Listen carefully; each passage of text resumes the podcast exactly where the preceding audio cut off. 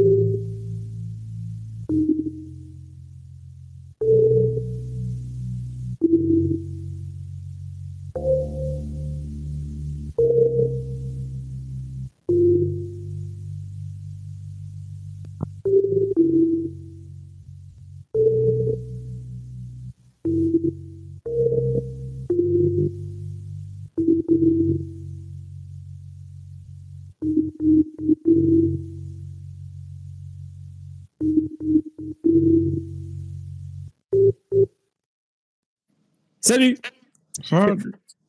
Totalement expérimental. Euh, encore, encore un truc que j'ai jamais utilisé, que je me suis dit je vais passer là parce que ça va être, euh, euh, c'est plus facile. Donc bonjour à tous. vous êtes en direct sur Radio Chad. On est, on est le lundi 29 janvier 2024. Et ce soir, c'est une soirée spéciale, spéciale art. Comme tous les lundis, on fait art et technologie. Et, et j'ai le grand plaisir de recevoir ce soir pour, pour cette émission Patrick Moya, qui, euh, qui est déjà venu une fois euh, dans le passé et que je suis très content de recevoir ce soir. Ça va, Patrick? Salut. Je sais pas si tu m'entends bien. J'ai pas trop l'habitude d'utiliser ce système. Je t'entends très bien. pense... Ah ben ça va, tout va bien. Par contre, je suis légèrement inquiet parce que il y a ah. toutes sortes de gens qui se sont connectés et que j'ai vu disparaître et j'ai peur que Twitter soit en train de bugger euh, au niveau maximum.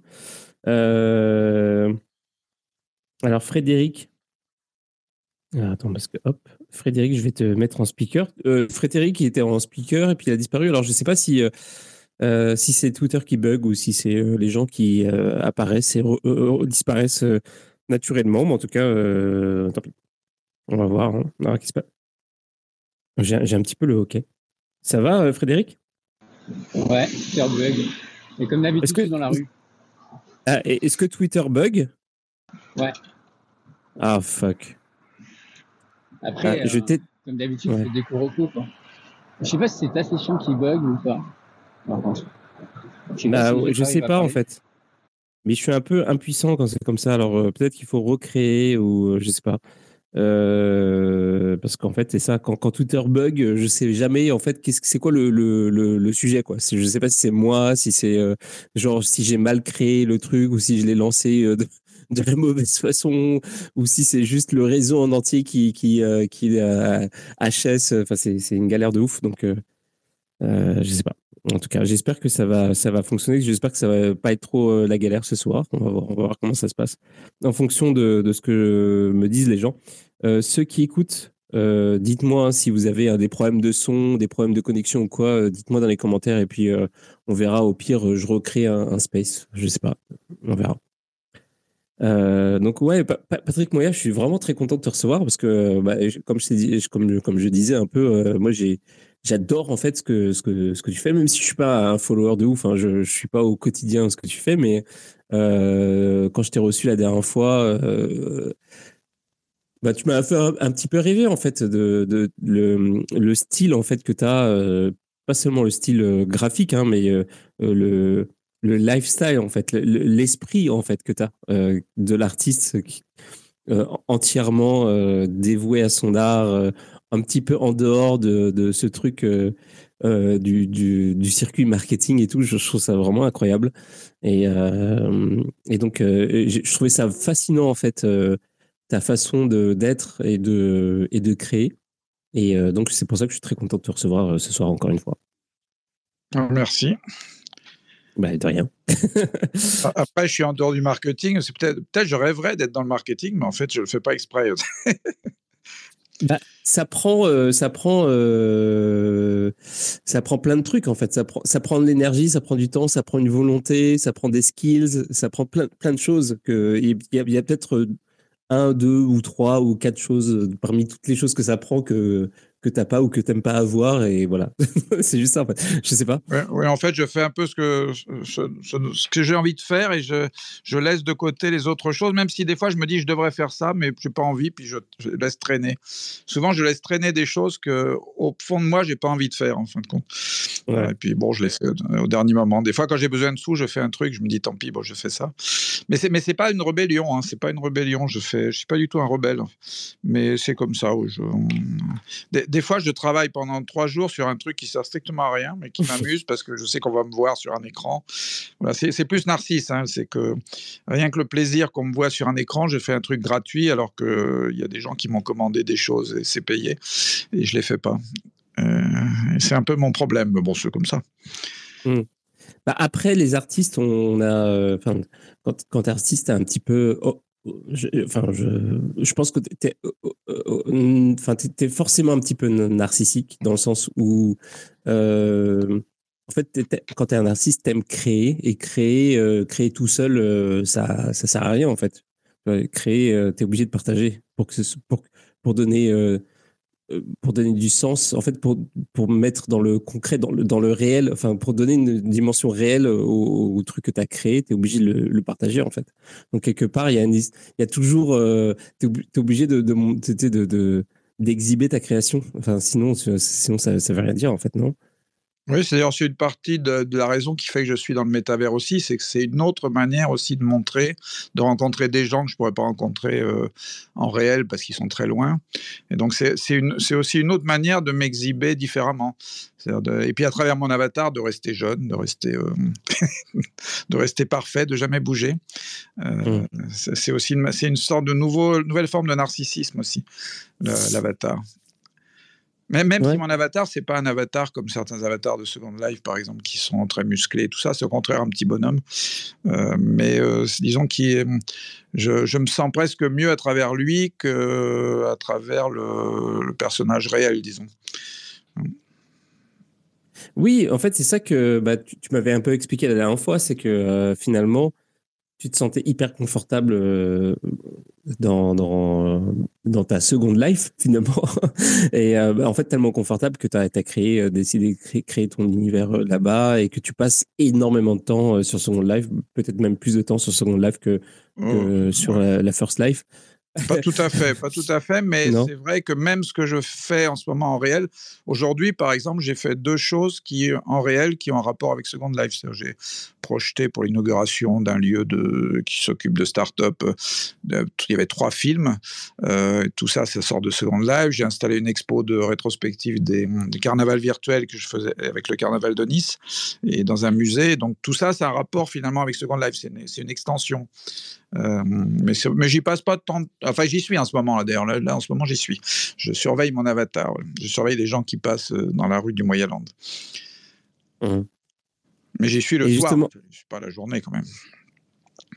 Oui, d'ailleurs, euh, du coup, c'est quoi l'emploi du temps? C'est genre la, journée dans les activités oui, la journée, euh, je, travaille, enfin je travaille, je, je prépare les expos, je vais, euh, bon en ce moment je prépare le, des choses pour le carnaval euh, de Nice. Ça aussi c'est une manière de s'exhiber aussi, de, de, voir ces mmh. personnages en énorme. On prend la grosse tête là avec le, le carnaval. Et puis après, le soir, je rentre et je travaille dans ce qu'on a, mais je travaille réellement, c'est-à-dire il y a véritablement un travail dans le métavers qui sert aussi au monde réel, c'est-à-dire je recrée les expositions, euh, que les prochaines expositions, je crée les maquettes et ça me permet de penser à l'exposition, de savoir comment elle va être, euh, comment on va l'installer, ça permet de savoir quelles œuvres on va envoyer. Donc c'est même ce que je fais dans Second Life a une utilité aussi dans le monde réel. Et en même temps, des fois, le monde réel, je, fais des choses dans le monde réel en m'imaginant comment je vais les utiliser dans le monde virtuel. C'est-à-dire, d'une certaine manière, le monde réel finit par texturer le, monde virtuel. C'est-à-dire, les textures du monde virtuel, je, les, je les pense avant dans le monde réel presque. Il y a certaines œuvres que je fais et je suis content de les faire parce que je me dis, je vais pouvoir l'utiliser à tel endroit, je vais pouvoir me servir de la texture à tel autre endroit. Donc, je pense, ça, ça c'est d'ailleurs une chose euh, certainement importante dans l'avenir du métavers, c'est le fait que le, malgré tout, c'est le réel qui texture le métavers, euh, pour l'instant.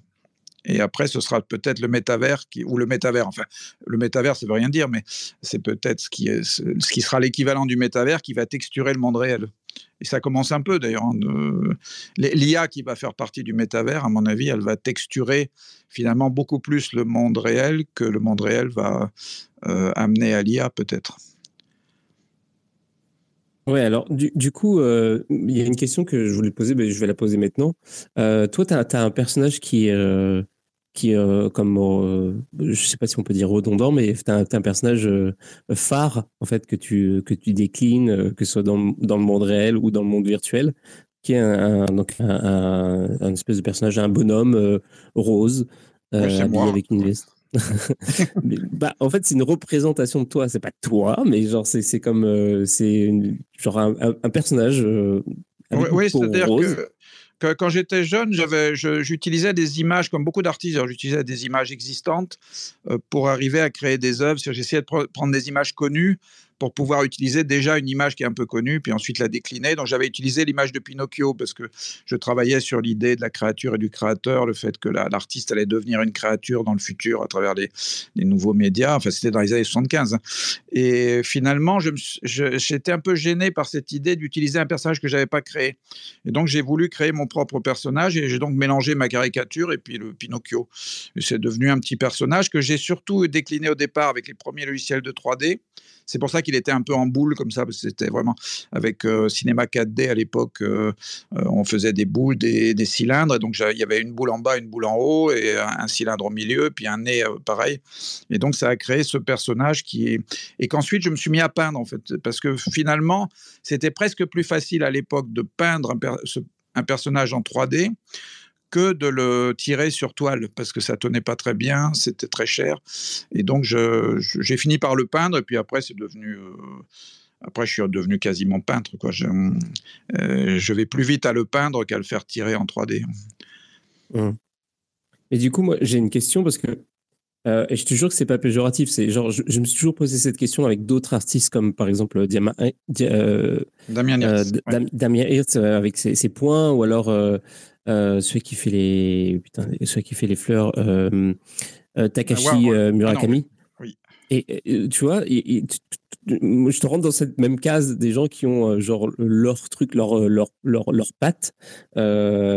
Et, et, en fait, comment toi et les autres, comment, ça se fait que vous vous lassez pas un moment de, de ce truc-là euh, de, de, Tu vois ce que je veux dire euh, Il n'y a pas un moment où tu as envie d'enterrer ce, ce, ce, truc-là bah, C'est un, un, peu ambigu parce qu'à la fois, de, de, je me lasse pas forcément parce que ça a mis du temps quand même à, à venir, à l'imposer, etc. Et puis, je fais quand même énormément de choses différentes. C'est-à-dire que au départ, c'est sûr que je, le, je voulais qu'il soit tout seul dans la peinture, par exemple, et tout seul dans les images. Il était tout seul. Il avait les bras écartés face au spectateur il était tout seul, c'était toute une théorie. Et puis finalement, je trouvais que ça ennuyait les gens au bout d'un moment. Donc j'ai rajouté des personnages, des petits personnages qui sont arrivés, des nounours avec mon nom dessus. Il y a la petite Dolly qui est arrivée, la brebis Dolly, dont la brebis clonée, ça avait un rapport avec le clone aussi, euh, qui était venu mmh. pour les soirées électroniques Dolly Party. Donc c'était des soirées gays où les gens venaient habillés pareil, du même, s'ils étaient habillés pareil et du même sexe, la deuxième rentrait gratuitement. Donc c'est devenu un personnage très connu et c'est maintenant il, il accompagne toujours mon personnage. Et donc je m'ennuie jamais en fait. C'est pas à la fois, c'est quand on est un peu narcisse, c'est vrai que c'est amusant de, de, toujours le représenter, c'est-à-dire de toujours le mettre partout, parce que c'est moi finalement. Et, quand les gens me remercient de le mettre, alors qu'en fait je suis complètement narcisse et que je suis tout content qu'il soit là partout, euh, les gens me remercient. Par exemple, là, cet après-midi, les gens m'ont applaudi, ils ont dit ben, Patrick Moya euh, nous, a fait l'honneur de mettre euh, de, de, créer des, un film dans Second Life, etc. pour nous. Et en fait, on voyait que moi, on voyait marqué Moya partout, on voyait mon personnage. Et donc, c'est une sorte de narcissisme. Et, donc, on ne peut pas s'en lasser. Si, si c'est vraiment très profond, en fait, qu'on a vraiment envie de, diffuser tout le temps la même chose, euh, si c'est vraiment profondément ancré en soi, on s'en lasse pas. Je pense qu'on je pense qu'on s'en lasse si c'est une stratégie. C'est-à-dire, si un artiste se dit je vais faire de l'art et je vais faire une stratégie. La stratégie pour être connu, c'est de répéter toujours la même chose. C'est sûr que là, ça devient très ennuyeux. C'est un, ça devient un artisanat. ça peut être surtout si par contre, s'il gagne beaucoup d'argent, alors il s'en contente. Mais, mais moi, je suis prêt à ne rien gagner, mais simplement pour le mettre partout, mon bonhomme. C'est pas grave. Donc c'est là où c'est profond. C'est vraiment. Mais après, je fais tellement d'autres choses différentes que je m'en aperçois pas. Ce qu'il y a, c'est que la seule chose qu'on voit au bout d'un moment, c'est évidemment ce qui est le plus connu, ce qui est le plus mis en avant. Mais après, ça ne veut pas dire qu'il n'y a pas d'autres choses à côté, en fait. Mais c'est vrai que pour beaucoup d'artistes, c'est d'ailleurs un problème. Dès que quelqu'un veut changer, il a du mal parce que euh, on lui demande toujours à peu près le, le, même style pour qu'on le reconnaisse. En fait, c'est un peu son nom. Le, le, style et le nom, c'est associé. Ouais. Bah, en fait, il y a tellement d'artistes euh, qui ont, euh, en fait, qui sont dans cette dans cette configuration-là. En fait, ils ont, ils sont devenus connus avec une marque, un machin, un signe euh, un personnage, un truc, et puis après c'est euh, jusqu'au bout. c'est juste, euh, c'est juste ça qu'on leur qu'on veut d'eux, des déclinaisons en fait dans toutes les. oui, mais je, pense que ça fait partie quand même aussi de l'art, c'est toujours lié à la société, donc. l'art est lié aux médias de, de, cette société. Il est la manière dont, la, dont un individu qu'est l'artiste utilise les médias. Et au fond, le, je pense que Warhol a été très symptomatique de ça, c'est-à-dire qu'il a utilisé les médias de son temps, la communication, etc.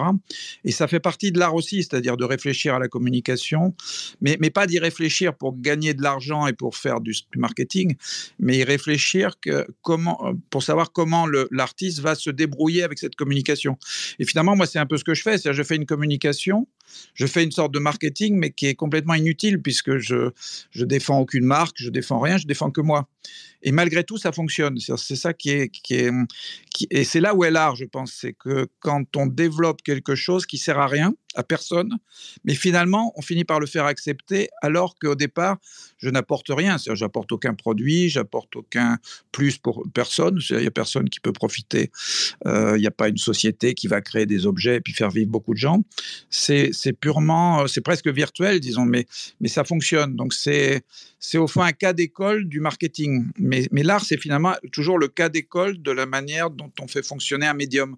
Et quand est un art de Vinci réfléchit, par exemple, euh, à la perspective, réfléchit euh, au sfumato, par exemple, pour savoir comment arriver à faire le plus réaliste possible, il cherche aussi ce que sont euh, à l'époque, c'est les nouveaux médiums. La peinture, c'est un médium. Et le fait d'arriver au, plus réaliste possible, c'est une manière d'aller vers un nouveau médium, presque d'essayer de faire de la photographie. Comme Vermeer a essayé de faire de la photographie, il a quasiment réussi à faire comme si, comme si c'était une photo.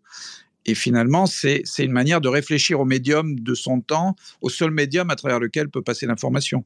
Et comme aujourd'hui, les informations, elles passent partout, dans tous les médiums, je pense qu'un artiste peut pas ne pas réfléchir à tout ça, en fait, euh, de pas essayer de, rentrer dedans, mais pas y réfléchir pour gagner sa vie, pour, pour faire... Euh, voilà, pour, juste pour que lui-même puisse continuer d'exister en tant qu'artiste à l'intérieur de tout ça.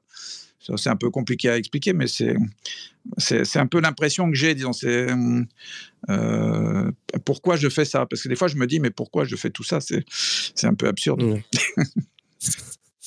mais je peux pas m'empêcher. Je, le fais quand même. Bah, bah en fait, c'est ça. C'est euh, en fait c'est ça le, le, problème le problème entre guillemets de, l'artiste c'est que en il peut, juste pas s'arrêter. En vrai c'est euh, le, désir de créer est plus fort que tout et, euh, et oui en fait c'est ça la, question que je voulais poser c'est qu'est-ce que tu penses? J'ai reçu John Hammond il y a à peu près trois mois. Je sais pas si tu vois qui c'est je pense que tu vois hein, c'est le mec qui a, qui a, plaqué son visage un peu partout dans dans Paris toutes sortes de euh, ah oui, alors je vois, oui, je vois qui c'est, oui. oui. il avait Avec ses lunettes Oui, il avait fait aussi euh, la façade de l'EP7, je crois, une fois à Paris, qui a un grand lieu d'art numérique. Ah, ok. Je ne savais pas. Et en gros, euh, il, me disait que. Bah, en fait, sa théorie, c'est que le, la, suite de l'art, ce, qui ce qui vient après l'art contemporain, donc ce qu'on est en train de vivre maintenant, c'est c'est le marketing en fait. L'art maintenant, c'est le marketing. en gros, c'est ça. Oui, mais ça fait déjà depuis longtemps. Euh, il y, a, eu des groupes comme ça de, dans les années 80. Il y avait des groupes qui travaillaient là-dessus. Moi, j'avais monté une expo euh, qui était une sorte d'expo art et communication. On a, on a beaucoup réfléchi à ça depuis longtemps. Après, après c'est la, base théorique, mais euh, l'art, c'est aussi des fois d'oublier la base théorique, c'est-à-dire de réfléchir. Entre deux œuvres, on réfléchit, mais au moment où on fait l'œuvre, on réfléchit plus, je pense. C'est-à-dire, c'est contrairement à un sociologue qui va réfléchir tout le temps, qui va créer un livre. Je pense l'artiste, il doit réfléchir entre chaque œuvre, mais il ne doit pas réfléchir au moment où il a fait. Parce que sinon, l'œuvre n'est plus qu'une explication, en fait, que l'équivalent d'un livre de sociologie. Donc, il faut arriver à sortir de la réflexion au moment où on fait l'œuvre. C'est pour ça que des fois, mes œuvres, elles ne correspondent pas du tout. Euh, des fois, je me dis, mais je pense un tas de trucs, et puis quand je fais l'œuvre, je fais un truc complètement naïf, euh, complètement bébête. Mais, mais c'est comme ça. C'est-à-dire, je pense qu'après, et malgré tout, je m'aperçois qu'au bout du compte, ça finit par fonctionner quand même dans, cette, euh, dans toutes ces idées. Ça finit par fonctionner. Mais il faut pas trop non plus réfléchir, parce que sinon, on se bloque. Euh, il, faut, il faut y aller, puis bon, on voit ce que ça donne. Et on corrige après. Et si, si tu réfléchis pas, est-ce que tu reviens toujours à un truc, à quelque chose? Bah, est-ce qu'il y a un truc sur lequel tu reviens tout le temps et que tu es obligé justement de, de lutter pour euh, justement t'en écarter un peu? Ah bah, moi, je lutte toujours contre le fait de vouloir faire plaisir aux gens. En fait, on me reproche tout le temps. Il y a quelqu'un qui travaille souvent avec moi qui me dit Mais arrêtez de vouloir faire plaisir aux gens. J'ai toujours tendance à penser que les gens vont être déçus. Donc, j'en rajoute, je mets d'autres trucs. Et puis, et là, après, ils sont déçus parce que j'en ai trop mis, parce qu'ils aimaient bien le minimalisme. moi, je, je, pensais leur faire plaisir. Et puis, finalement, euh, ils auraient préféré que ce soit plus de l'art. Et... Mais j'ai toujours peur de décevoir. Donc, j'ai toujours tendance à en remettre, à en rajouter. Je me dis Mince, là, si j'en ai pas mis assez, pas mis assez de couleurs. Euh, des fois, je leur mets leur logo dans les films et tout. Mais je devrais pas. on, me dit, on me dit souvent, mais comporte-toi comme un artiste. L'artiste impose. Mais, mais j'ai du mal. J'ai un peu de mal. Mais, ça, je lutte contre ça, mais finalement, à la fin du compte, c'est au bout du compte, ça me sert quand même, ça me, ça me fait avancer, ça me fait passer pour un artiste. parce que les, gens, finalement, finissent par me considérer quand même comme un artiste, parce que euh, plus je suis présent et plus je, je, suis partout, et plus ils ont l'impression que je suis un artiste important. Et donc, du coup, euh, c'est ça qui m'intéresse, moi. De, et à partir du moment où on s'impose comme artiste, et c'est là où il y a effectivement il y a le marketing, c'est-à-dire à partir du moment où on s'impose comme artiste, après on peut faire ce qu'on veut, c'est-à-dire on a une plus grande liberté. C'est-à-dire qu'une fois qu'on est là et qu'on est artiste, on peut par contre être peut-être plus libre.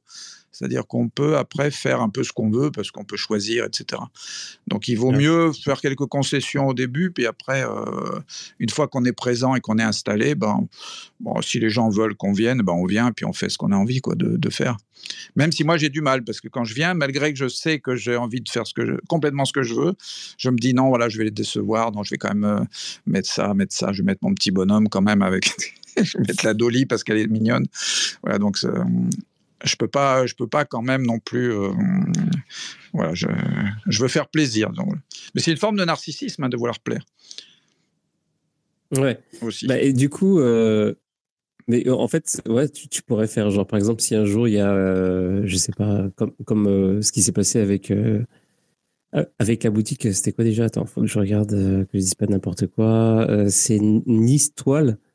Nice Étoile, oui. Oh, ok, Nice Étoile, ouais. Euh, ils ont, euh, t'as, exposé, en fait, je sais pas trop, c'est un. Bon, bah, j'en ai mis partout. Oui, c'est un grand centre commercial et ils ont fait une exposition où j'ai, ils m'ont donné certaines vitrines, certains magasins qui étaient vides en fait, et j'ai utilisé les vitrines, j'ai fait des trucs un peu partout. Euh, c'était, mais c'était très amusant parce que j'en ai, j'en ai mis de plus en plus. Moi, j'ai tendance à trop remplir, mais là, ils étaient contents parce qu'il y en avait partout, et les gens s'en souviennent encore parce que j'y étais justement cet après-midi pour une autre chose, et les gens s'en souviennent. il y a même des gens qui passent qui me disent oh là là, on se souvient de votre expo.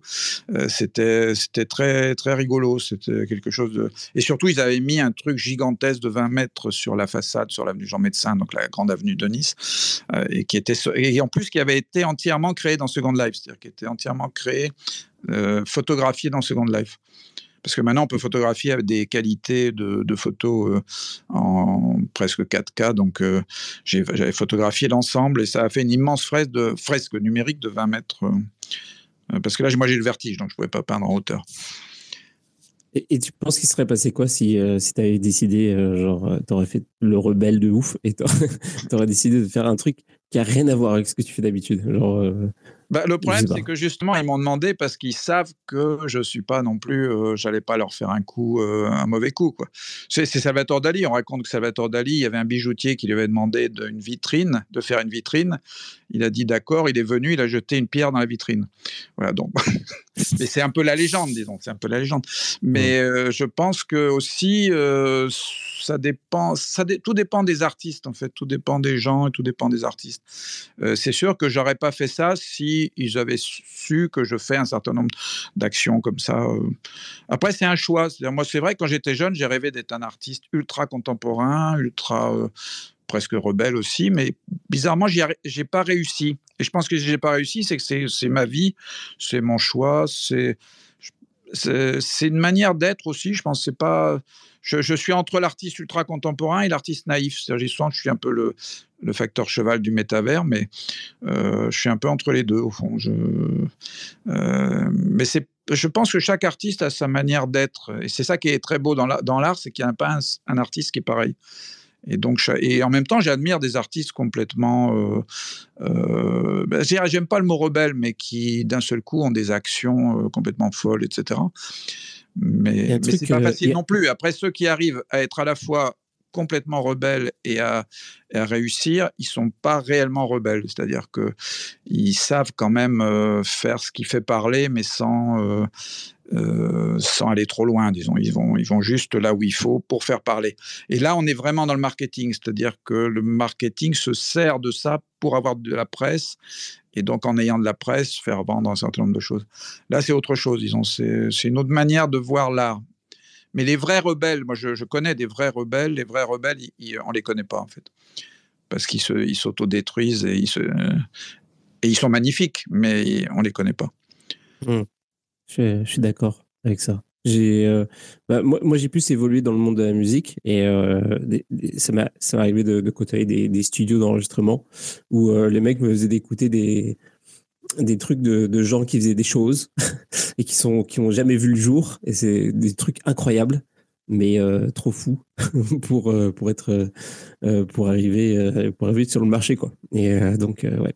Et, et en gros oui je, je, pensais à ça justement. Je pensais au monde de la musique parce que il y a un truc que les musiciens enfin que, que, que les artistes dans le monde de la musique font en tout cas dans pas mal dans, la musique électronique qui est intéressant. C'est une sorte de win-win.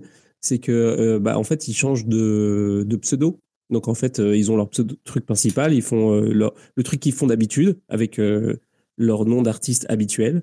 Et puis quand ils décident de prendre une autre direction, au lieu de, brouiller les pistes en faisant la même chose, en, utilisant leur, pseudo habituel, à la fois pour la crainte de décevoir et en même temps pour comme une excuse de dire bon bah en même temps bah, c'est pas le même style donc ça peut pas être moi donc ils prennent un, ils prennent un, autre pseudo, un peu incognito, ils font, le, font leur, leur, truc un peu différent. Et si ça marche, tant mieux. Et puis si ça marche pas, tant pis moi, moi, je peux pas le faire parce que je suis complète, je suis parti depuis le début, avant de créer mon personnage, sur l'idée que j'écrivais mon nom partout. C'était à l'époque euh, les débuts de, pas vraiment du street art, mais du graffiti. Je m'étais beaucoup inspiré du graffiti américain, et c'était l'idée que l'artiste devait être présent à travers son nom. C'était la seule chose qui était originale chez lui, c'était le nom.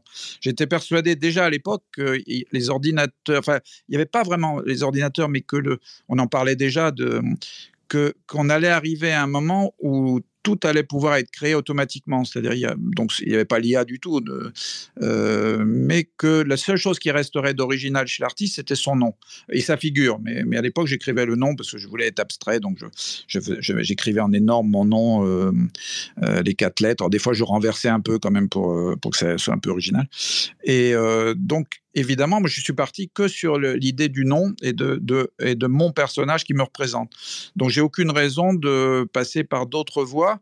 Et ça n'empêche pas que je fais des choses extrêmement différentes, hein, parce qu'entre les, fresques que je réalise en direct, euh, avec des petits bonhommes sur fond noir à toute allure dans, des, dans des lieux comme ça qui sont presque du street art. Et le métavers, c'est complètement différent. C'est deux choses complètement presque opposées, puisqu'il y en a un qui est complètement virtuel, immatériel et numérique, et l'autre qui est complètement matériel, puisque je viens avec des peintures, j'en ai partout après.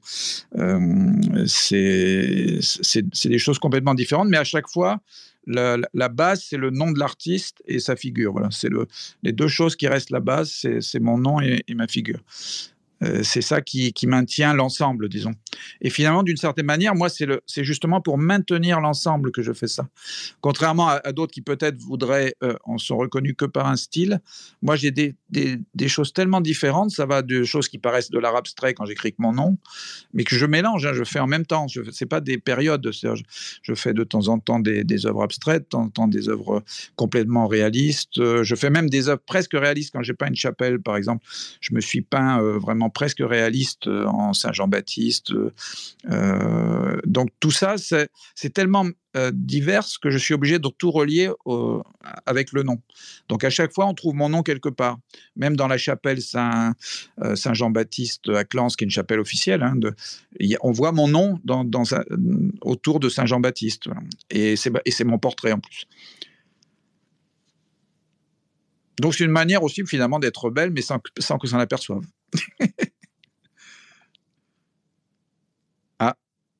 ça a coupé. Ah mince, pardon. Ah, je parlais euh, avec le, micro coupé, je suis désolé. Ah euh, euh, je voulais soutenir sur le, sur le métaverse, mais avant ça, je, tu parlais de Chapelle. Est-ce que tu connais Pascal Boyard? Aïe. non, je vois peut-être des fois je connais, mais sans se connaître les noms.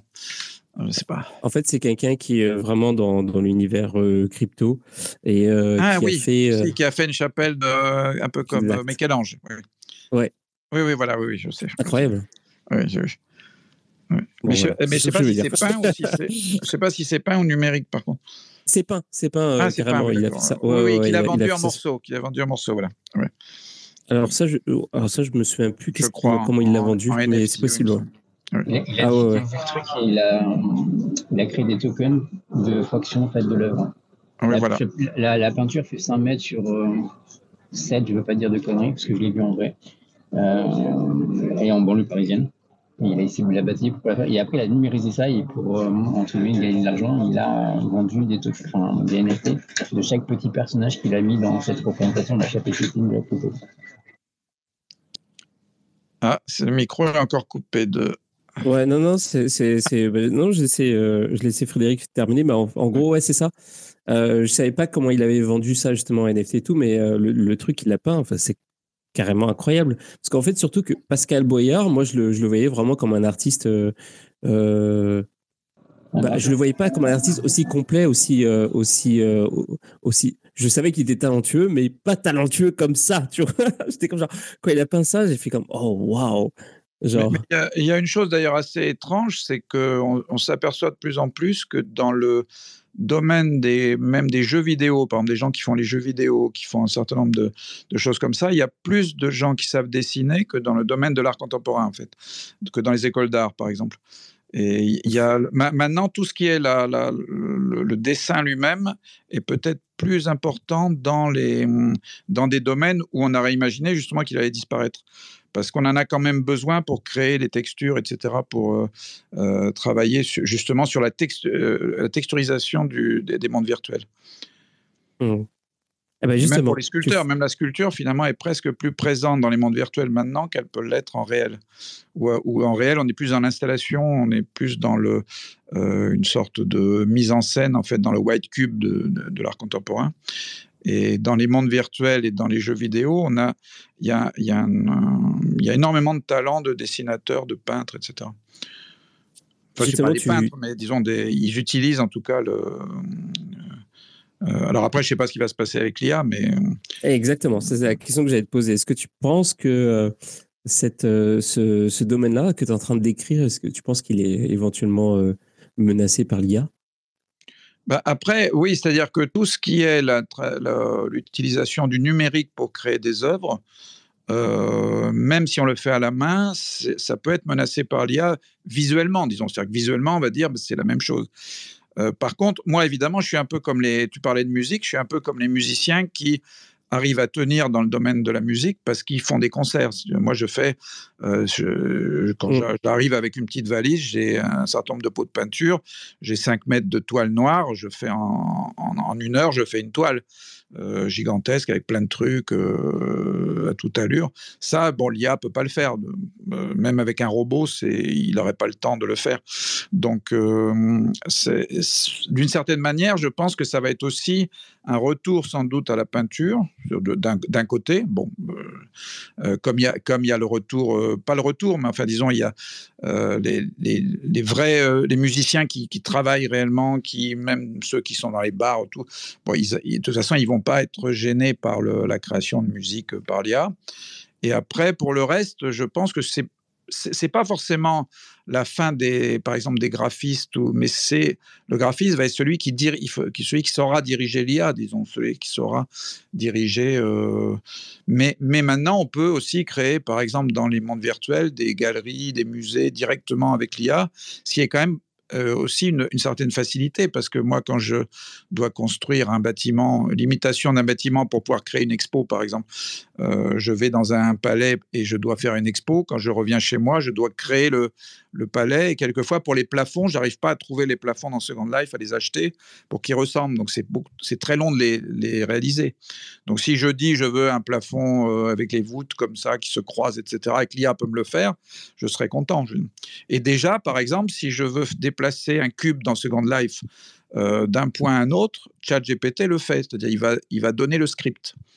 Euh, si je dis je veux que tel cube qui est posé là se déplace de 2 mètres, tourne à, gauche de 3 mètres, il va tout de suite sortir le script, on le pose dans le cube et le cube fait son, truc.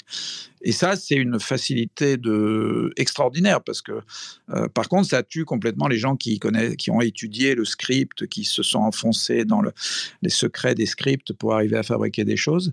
Mais euh, c'est une, ça apporte une facilité incroyable. Même si finalement, moi, je l'utilise quasiment pas, mais, mais on imagine ce que ça peut donner, disons.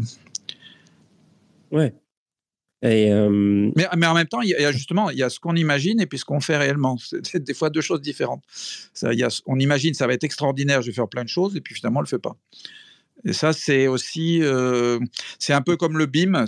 Moi, j'ai participé à plusieurs conférences au BIM Worlds, qui est le, euh, le salon des, de la, la construction euh, et du, des métavers, en fait, c'est-à-dire comment dans le futur on va créer tous les bâtiments dans la 3D, donc tous les, corps de métier sont reliés euh, à la 3D, c'est-à-dire les plombiers, etc. Mais en réalité, à chaque fois que j'ai rencontré des grands euh, promoteurs, des gens qui construisent réellement, ils me disent qu'ils ne s'en servent pas en réalité.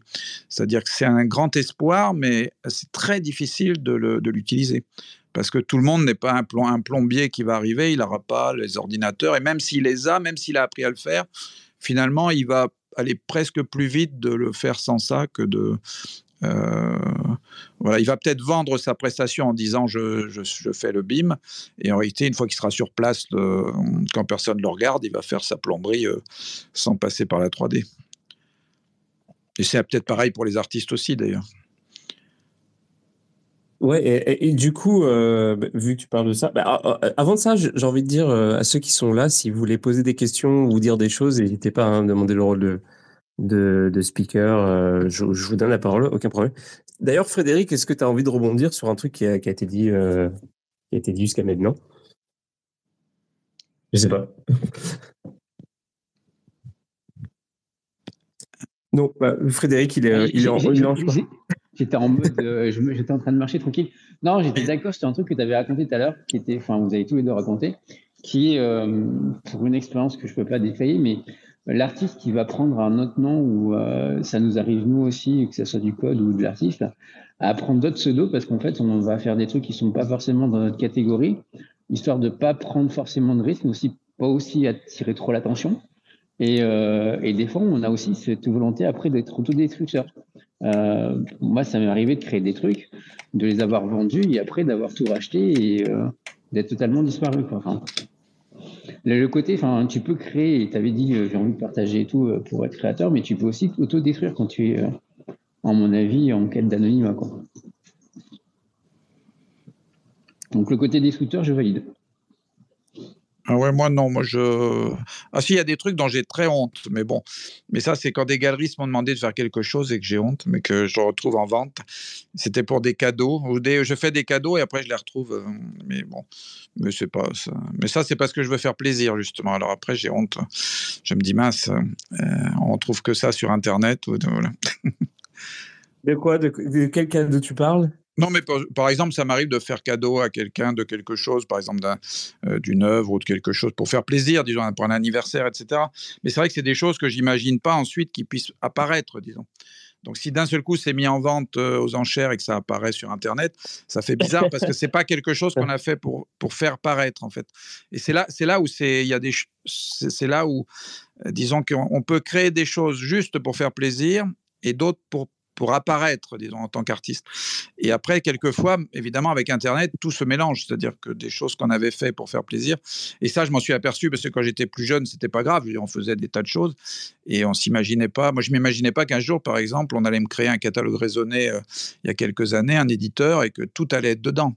Et ça, je n'avais pas imaginé ça. Et je me suis retrouvé avec des tas de choses que euh, j'aurais, j'aurais jamais, moi, mis dans un catalogue. Mais bon, ouais, mais en même temps, comme ça. En même temps, mais ça fait partie de la vie de l'artiste, c'est pas. Ouais, si tu l'offres en cadeau, c'est que tu penses que ça a une valeur, et à partir du moment où c'est une valeur, bah, c'est une valeur. Euh, ça, tu vois ce que je veux dire? Ça peut avoir n'importe quelle valeur, tu vois. Oui, après, c'est la question de la diffusion, c'est-à-dire est-ce qu'on décide de diffuser quelque chose ou non? Et, ça, et, maintenant, j'ai complètement essayé d'oublier cette histoire-là. Peu importe. Au fond, je fais les choses et puis tant pis. Euh, c'est vrai que quand j'étais jeune, j'avais presque honte. Je me disais, pourvu qu'on voit pas ça, pourvu. Là, j'ai raté, pourvu que. Et puis maintenant, finalement, j'en ai fait tellement que c'est un peu trop tard. C'est un peu comme les dédicaces. J'ai fait énormément de dédicaces quand je suis fait à lui. Je fais un dessin complet dans un livre.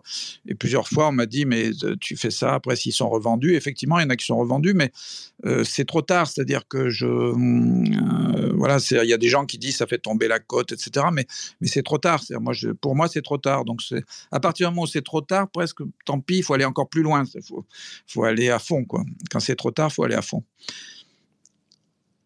Enfin, dans mon cas, disons, dans mon cas, moi, je, j'exagère après. Mais, euh, et, et, pour revenir sur cette histoire de, de, de, digital, enfin de numérique, on dit en français. Euh, donc, ouais, toi, toi tu es dans le métaverse depuis, depuis avant qu'on parle de métaverse. C'est-à-dire que tu es, sur Second Life. Oui, enfin, pas tout à fait, parce que c'était quand même à la mode à ce moment-là. 2007, ça a été très à la mode. Euh, moi, je suis rentré dans Second Life à la suite d'un article, d'ailleurs, euh, en 2007. Donc, euh, ça a commencé à être à la mode, mais c'est pas pas resté à la mode longtemps, c'est resté à la mode peut-être un an et tout le monde est parti très vite. En fait, toutes les sociétés qui étaient rentrées à la caisse d'épargne, le Crédit Agricole sont parties assez vite. Il est resté encore quelques personnes du Crédit Agricole, par exemple, qui continuaient, mais, c'est pour ça que la plupart des, gens sont partis. Et moi, je suis resté parce que ça me correspondait tellement quand j'ai découvert que je suis resté tout le temps. Je n'ai pas pu quitter, même quand je suis à l'hôtel en voyage, je, me connecte. Je peux pas. J'ai toujours quelque chose à faire ou, ou, je trouve un prétexte pour faire quelque chose, mais je peux pas ne pas me connecter, disons. Mais tu sais qu'il y a un truc marrant qui s'est passé, c'est que après euh, qu'on ait eu, euh, qu'on ait fait l'émission avec toi, euh, donc il y a, je sais plus quand c'est à peu près un an, neuf mois, quelque chose comme ça. je suis allé sur Second Life parce que je me suis dit bon bah il faut que, il faut que je découvre ce truc-là, parce que j'avais jamais été avant.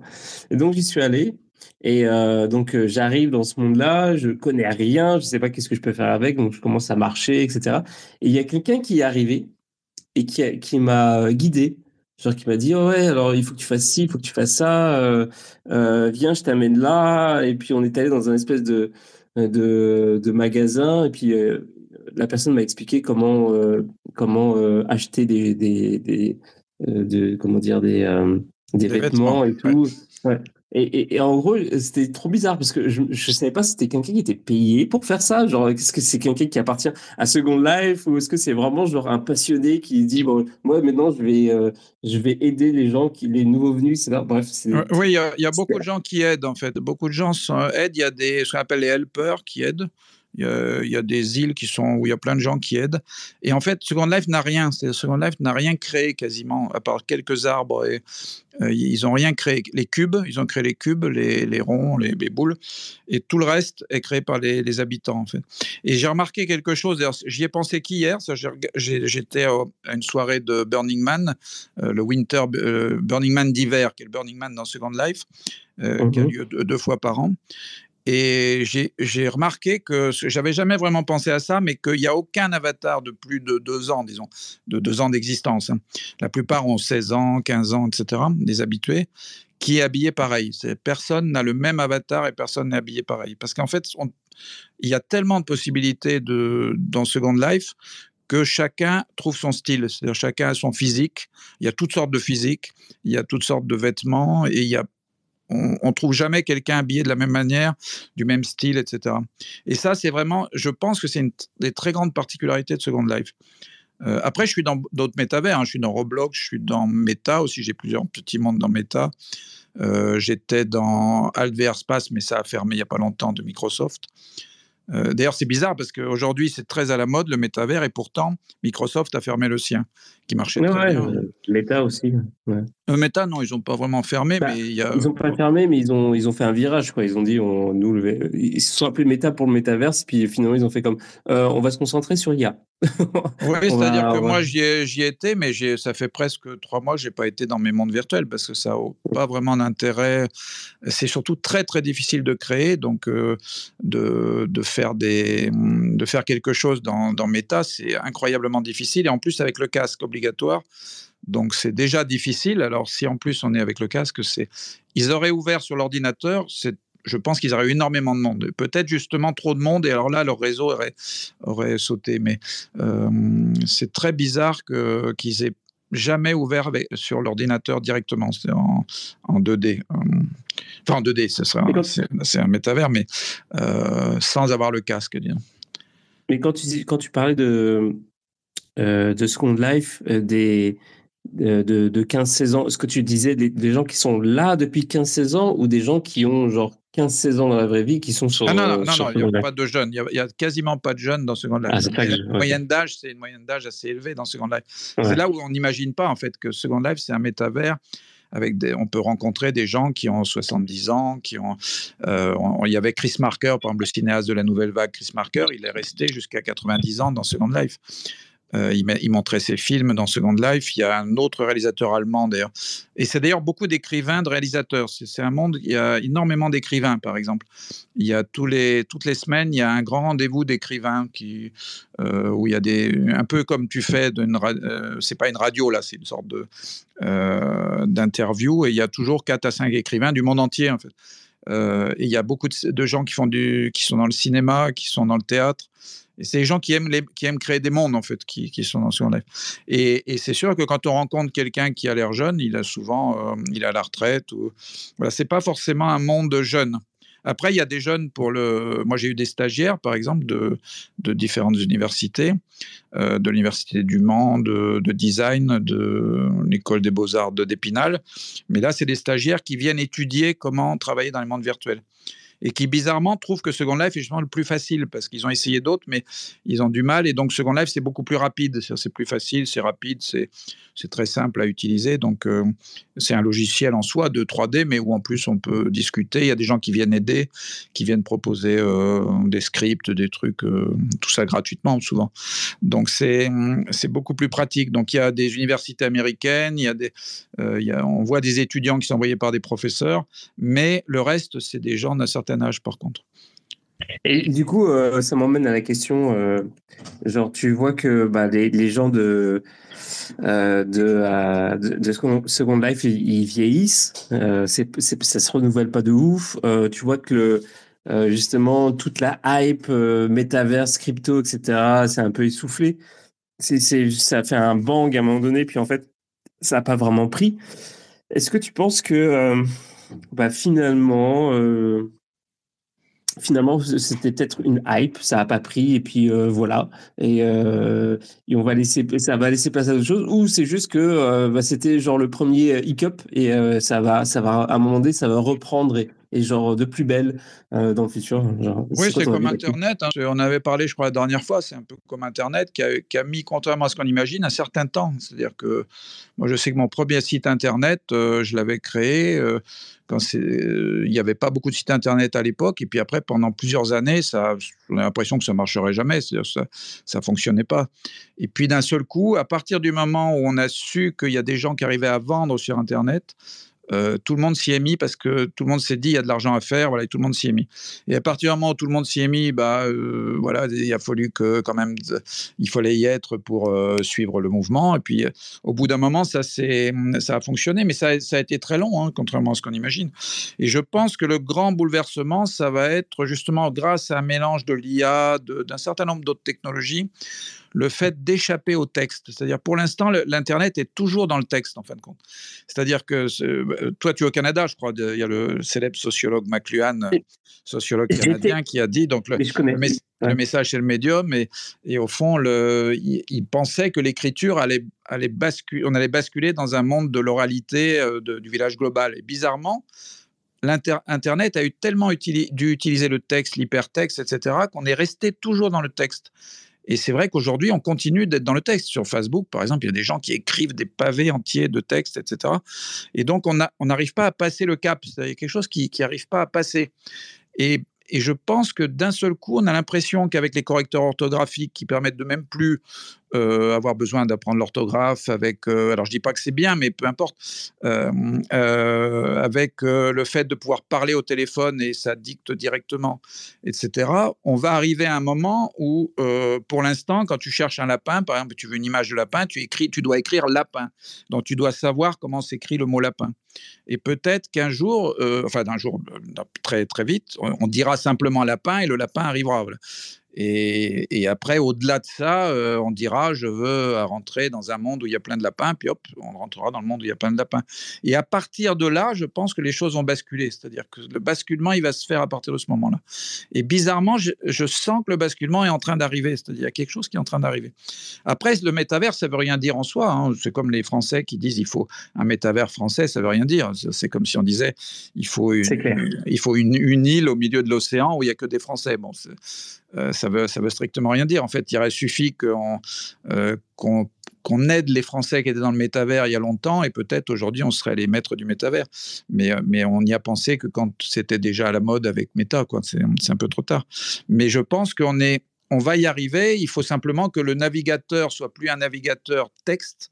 C'est on, on, doit taper pour aller chercher des choses, mais un navigateur, à partir du moment où le navigateur sera un navigateur oral, à ce moment-là, il n'y aura pas de raison de ne pas avoir un avatar pour représenter la personne qui va chercher des choses qui arrivent automatiquement, c'est-à-dire qui sont générées automatiquement.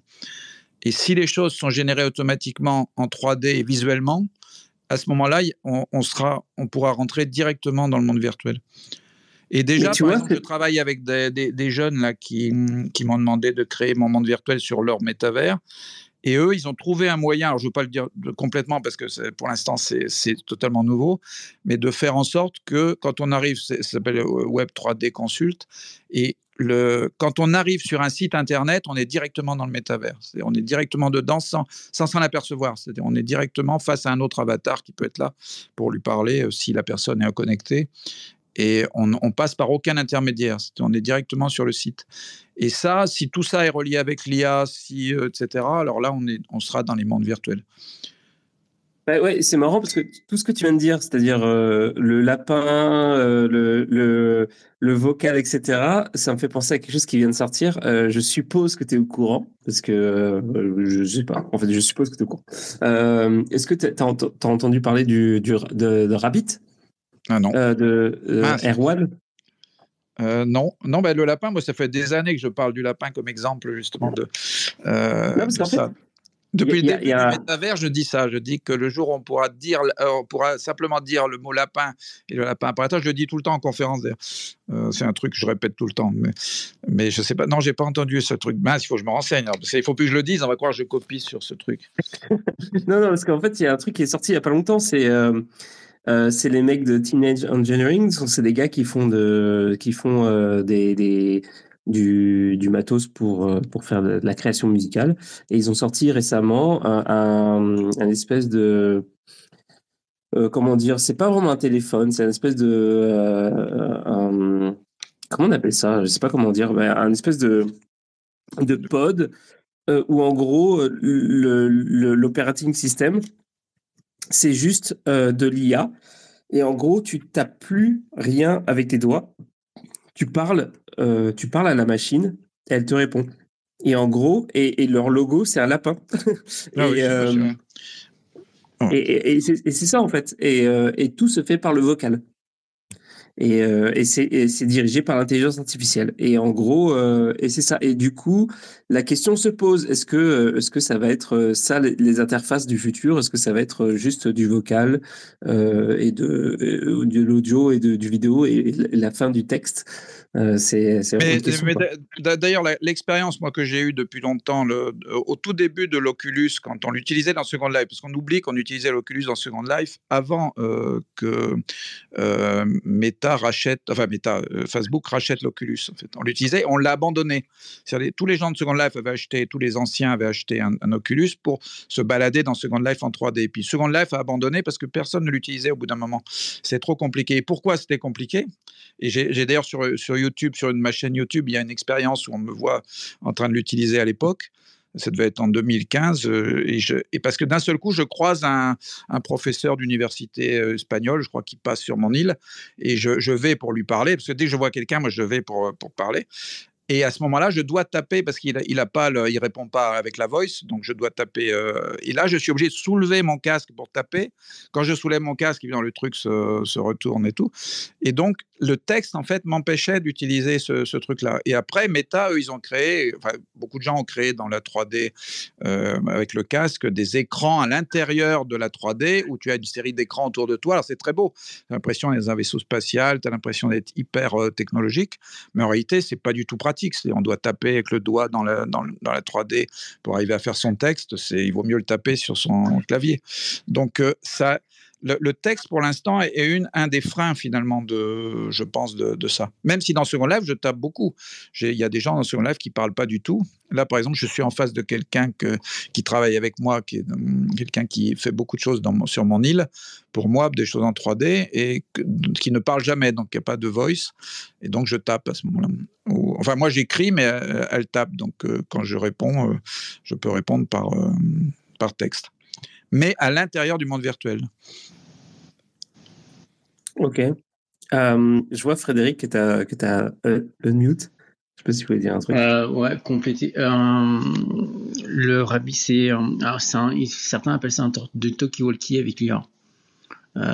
tu peux lui parler, en même temps il a une caméra et donc c'est une interface augmentée.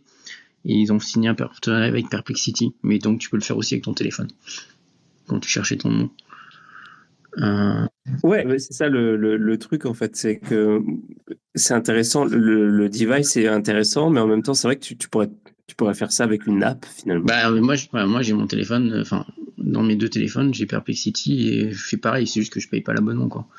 Et tu payes pas l'abonnement avec ça. Par contre, l'Oculus, euh, alors moi j'étais trop jeune pour ça, mais j'avais vu des démos moi avec Quake. Euh, c'était une très bonne interface dès que tu n'avais pas besoin de tes mains. Euh, dès que tu avais besoin de ta tête et pour jouer et tout, moi je trouvais ça super bien. Et je comprends qu'après un métavers, ça puisse ne pas marcher avec un Oculus. Et je, je sais que j'ai des potes qui sont sur Quest toute la journée, euh, des fois, enfin, plutôt pendant le Covid. Oui, que le, justement, le métavers, il a une c'est la difficulté, c'est surtout que c'est un réseau social. Oui où on est là, des fois on reste, moi je reste, je laisse mon avatar pendant des fois une heure, je fais autre chose, je regarde de loin et je regarde si quelqu'un passe, par exemple. Ben, si quelqu'un passe, je, je reviens, mais donc je peux pas avoir le casque. C'est la consommation que j'ai eue avec eux qui, enfin, c'est plutôt pendant le Covid, qui n'était pas la même qu'eux. C'est que moi, déjà, moi, j'avais pas de Quest, et puis en plus, quand je me connectais, je me connectais avec une VM pour aller euh, sur AltVR, par exemple, où on faisait des meet-up Bitcoin et tout. Bah, moi, je pouvais coder à coder, j'avais mon clavier, je pouvais faire des trucs. Des fois, j'ouvrais mon micro pour parler parce qu'on était quand même en voice, mais je pouvais faire d'autres trucs. Quand tu es en casque, bah, tu fais que ça. Et c'était ça que je voulais en venir, c'est que dès que tu dans un Oculus, tu es obligé de concentrer toute ton attention à ce monde virtuel et dans ce métaverse. Euh, je sais pas ce que ça donnera avec la version euh, Apple, mais moi, ce que j'aime bien quand je suis sur écran avec un ordi, c'est que je peux faire 15 trucs en côté, quoi. Je peux même cuisiner à côté, euh, mon ordi peut couler. Et même quand tu jouais, tu pouvais être à WoW, tu pouvais fermer un truc, après en même temps tu allais sur un truc. Enfin, les métaverses qui étaient que sur PC ou que sur console, ceux qui sont sur Fortnite et tout, ils peuvent s'arrêter, ils peuvent regarder un truc. Hein. Voilà, quand tu es en casque totalement immergé, immergé c'est pas pareil. Ton attention oui, c'est pour ça. C'est pour ça que je disais que justement, Meta, si, si, si Meta était sur ordinateur, euh, j'y serais assez euh, souvent, puisque c'est assez sympathique, les personnages sont assez sympathiques. Font, euh, il y a une particularité par rapport à Second Life des personnages qui est, c'est très différent, mais c'est sympathique. Donc j'y serais si je pouvais y aller sur ordinateur. Et d'ailleurs, j'y serais en même temps que Second Life. Ça m'est arrivé d'être. il y avait un, un monde qui s'appelait Claude Party qui était très très bien à l'époque. Euh, qui a disparu aussi d'ailleurs. Mais là, j'étais sur les deux en même temps. J'avais deux écrans, j'avais Second Life d'un côté et Cloud Party de l'autre. Voilà, je surveillais les deux. Mais euh, parce que je pouvais être sur ordinateur, c'est exactement ça. Je n'avais pas envie d'être concentré complètement dans le monde virtuel. Le monde virtuel, c'est une sorte de monde social où quelquefois je peux passer toute la soirée sans voir, juste en, regardant mon monde.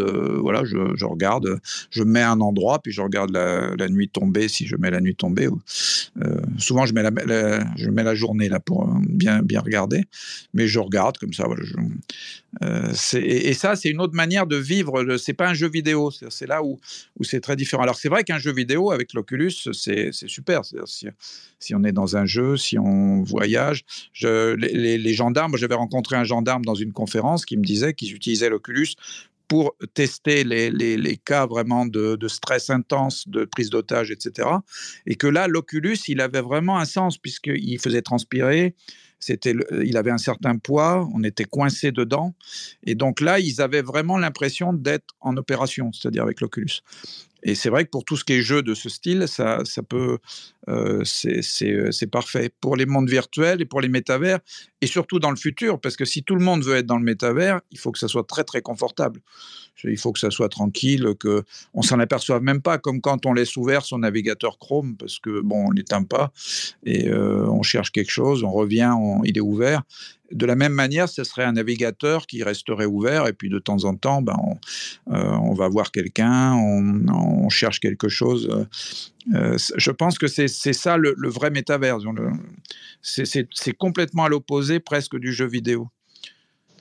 Alors, moi, j'ajouterais un truc, c'est qu'aussi le casque devra évoluer. J'ai vu les démos du Quest Pro, euh, c'était le 3, mais alors je sais pas s'ils l'ont sorti ou sinon pas. Tu avais déjà des capteurs avec des caméras dessus. Il y aura beaucoup de capteurs euh, côté Apple. Alors on ne sait pas encore lesquels, hein, vu que c'est pas encore livré avant la fin du mois. Il y a aussi le fait que le casque va pouvoir prendre euh, bah, ce que regarde ton œil en, termes d'interface, euh, ce qui à mon avis sera aussi intéressant. Euh, des deux côtés, hein. aussi bien intéressant pour l'utilisateur que pour les entreprises pour te suivre et te traquer. Mais il y a, enfin, le, casque va devenir pas forcément un, un sorte d'écran étendu, mais aussi un écran, comment dire, un, tu sais, un device input. Je sais pas le dire, comment le dire un, outil capteur. Quoi. Ouais, mais euh, en fait, j'ai l'impression que le problème euh, qu'on a présentement, c'est c'est ça en fait, c'est le casque, c'est le device qu'on utilise. Je pense que le, le casque, c'est un frein à l'adoption parce que c'est compliqué, tu vois. Tu es obligé de mettre un truc qui te coupe euh, genre c'est comme c'est chiant, il faut le mettre, c'est lourd, c'est machin. Mais il y a des mèmes qui sont sortis là pour Apple où les mecs ils montraient des mecs avec des coups énormes en disant euh, lui là il, va avoir le, casque d'Apple quoi. Non mais c'est ça et, je pense que finalement ce qui va faire qu'on va rentrer dans ce monde virtuel de manière euh, flawless, ça va être avec des avec des appareils qui seront bah, qui seront aussi euh, faciles à mettre que des lunettes, quoi. Et à ce moment-là, peut-être que le métaverse bah, existera même plus finalement, parce qu'en fait, euh, ça va se confondre avec la réalité. Euh, et, du coup, la, question du métaverse se pose. Genre, est-ce qu'on va vraiment avoir un métaverse finalement? Est-ce que ça va pas être un espèce de mix entre la réalité et la fiction? Est-ce que, le métaverse va vraiment exister? Est-ce que ce sera pas juste finalement euh, une réalité augmentée euh, de toutes parts, tu vois?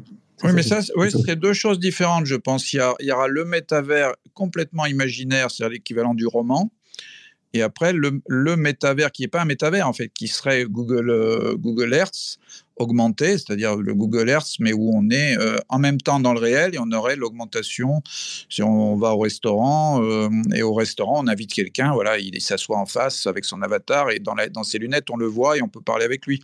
Mais dans ce cas-là, il faut que tout soit numérisé pour que euh, c'est même le, c'est ce que veut faire aussi le BIM, c'est-à-dire le euh, l'idée du BIM, c'est ça, c'est-à-dire c'est que quand les gens construisent un bâtiment, tout le monde s'y met et tout le monde euh, travaille sur ce bâtiment en 3D. Et ensuite, une fois qu'on y est, ben, on peut le regarder avec les lunettes et puis on dit voilà le tuyau là il a été mal posé, le plombier est là avec ses lunettes, il dit ah bah oui mais c'est parce que j'ai acheté à tel endroit, je vais en acheter un autre. C'est là, on est dans la, complètement la, réalité augmentée, ce qui n'empêchera pas, par contre, d'avoir d'un seul coup une porte, par exemple. Euh, par exemple, moi, j'ai une maison, j'ai une villa à Nice. Euh, je pourrais parfaitement dire, bon, quand vous arrivez devant ma villa, vous entrez, et là, je crée une œuvre complète comme un musée, et on n'entre plus dans ma villa, mais dans un musée. Donc, on serait dans, dans autre chose, c'est-à-dire on passe des portes qui euh, amènent après à, l'imaginaire. Mais ça sera deux choses complètement différentes, je pense. Le, ce qu'on appelle le, métavers en, tant que tel, c'est plus un monde imaginaire que créent des gens et dans lequel on peut rentrer. C'est l'équivalent d'un roman, euh, c'est le mélange d'un film, d'un roman. Euh. Moi, c'est ce que j'ai créé. Je crée un monde et puis on rentre dedans. Il y a des routes. Euh, je fais des visites guidées en voiture, en avion. il se passe des choses. Il y a des concerts. Il y a des gens qui viennent chanter. il y a un hôpital où on peut venir accoucher. il y a des jeux de rôle d'accouchement justement qui se passent dans, dans les mondes virtuels. Donc tout ça, c'est une sorte d'imaginaire. Et après, l'AR, c'est complètement différent, je pense. Parce qu'on ne peut pas mélanger ce métavers que j'ai, par exemple, là, avec, la réalité, puisqu'il n'y a aucun rapport euh, direct. C'est-à-dire, sauf quand je crée une expo.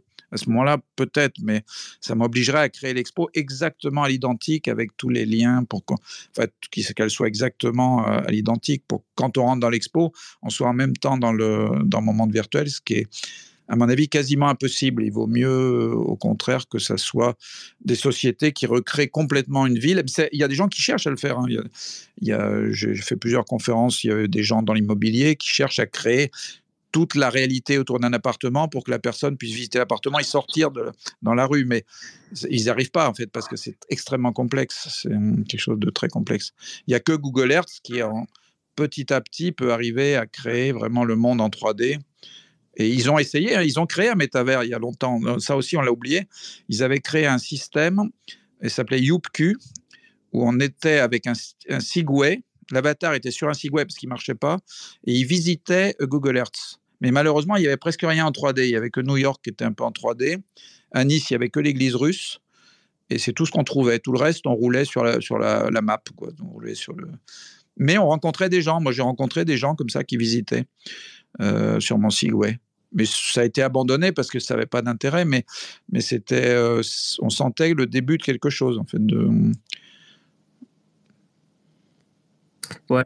Et il y a un truc, euh, discussion que j'avais eue avec, alors j'arrive pas à me souvenir avec qui exactement.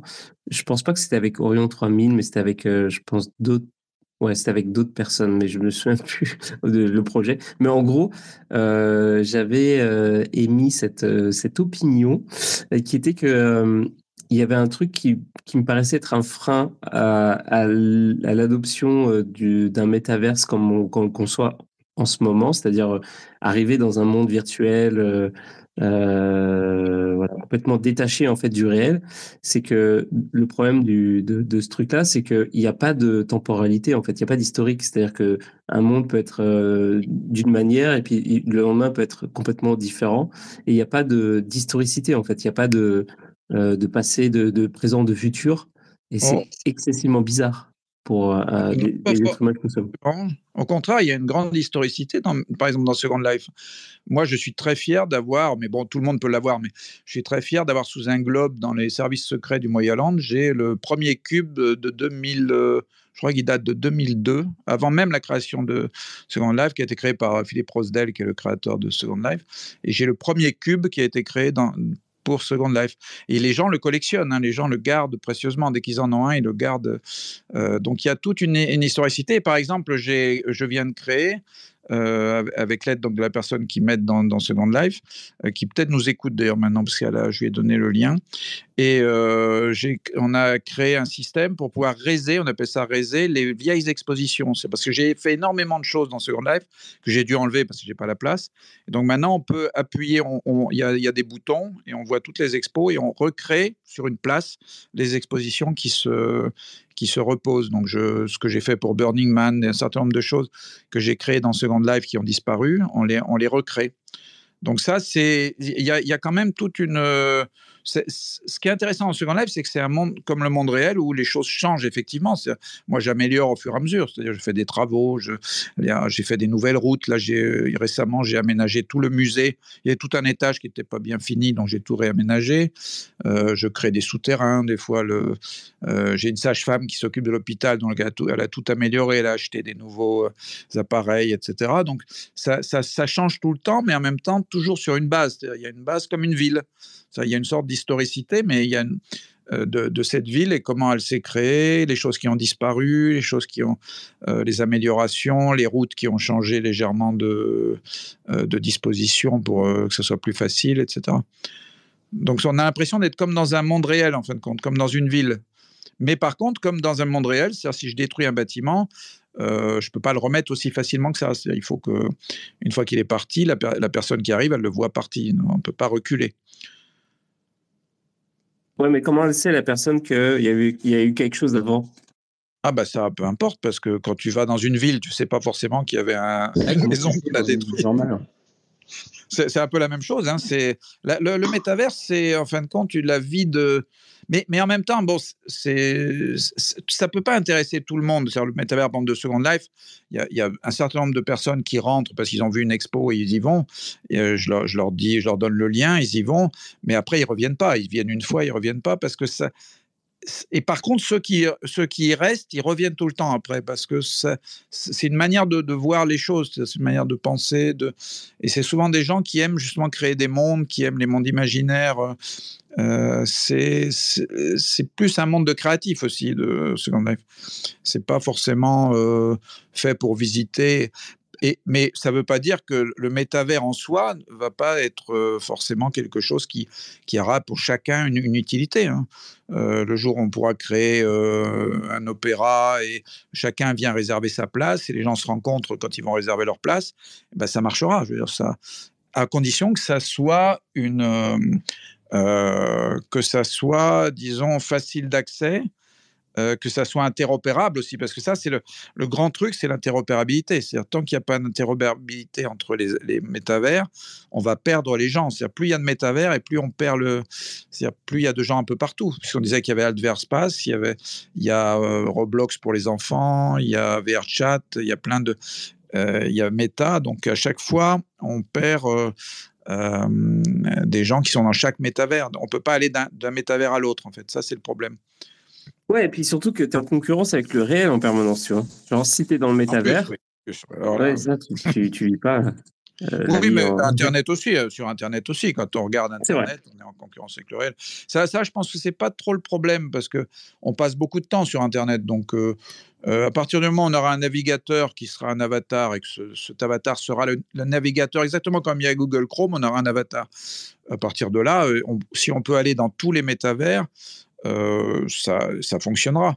C'est juste que Meta a essayé de réunir tous les acteurs pour essayer de créer quelque chose d'unique. Mais comme ça ne marchait pas, ils n'ont pas pu euh, fédérer tout le monde. Et c'est vrai que pour l'instant, chacun a son. Il y en a qui travaillent sur Unity, il y a Second Life qui a son propre moteur. Et, Second Life, par exemple, a essayé l'interopérabilité, puisqu'ils avaient des, ils ont créé les OpenSIM, ils ont laissé le, code source, et donc il y a des gens, on peut avoir aujourd'hui des îles de Second Life dans son ordinateur et les mettre sur des réseaux mais ça marche pas trop, il n'y a pas grand monde dedans. Mais l'interopérabilité, elle est possible. C'est-à-dire que c'est, sûr que tant qu'il n'y a pas l'interopérabilité, euh, chacun sera dans son coin. Et, c'est vrai que Second Live, c'est vraiment une niche où des gens, des habitués, des gens qui sont là souvent, qui se connaissent, euh, mais qui se connaissent, c'est relatif, parce que moi j'ai encore des gens qui ont 16 ans d'âge dans Second Life, pas des 16 ans en réel, et qui connaissent pas mon île encore, donc qui arrivent et qui disent ah je ne connaissais pas, j'ai entendu parler, donc ils viennent visiter. Mais c'est tellement grand qu'il y a tellement tellement d'îles qu'on ne peut pas tout visiter. Je pense qu'en une vie maintenant, on peut pas visiter tout Second Life. Il y a trop de choses en fait, trop de créations. Après, il y en a qui disparaissent, évidemment, mais, mais euh, euh, c'est gigantesque et c'est jamais pareil. Ça peut être moche comme beau, comme euh, il n'y a aucun endroit qui est identique, puisque chaque endroit est créé par les, habitants en fait. Ouais. J'avais lu un, peu papier là-dessus euh, qui, qui, prédisait ça et qui dit qu'à un moment, toutes nos créations sur Internet, euh, et y compris quand on fera des mondes virtuels et tout, fera qu'un humain ne pourra plus tout visiter.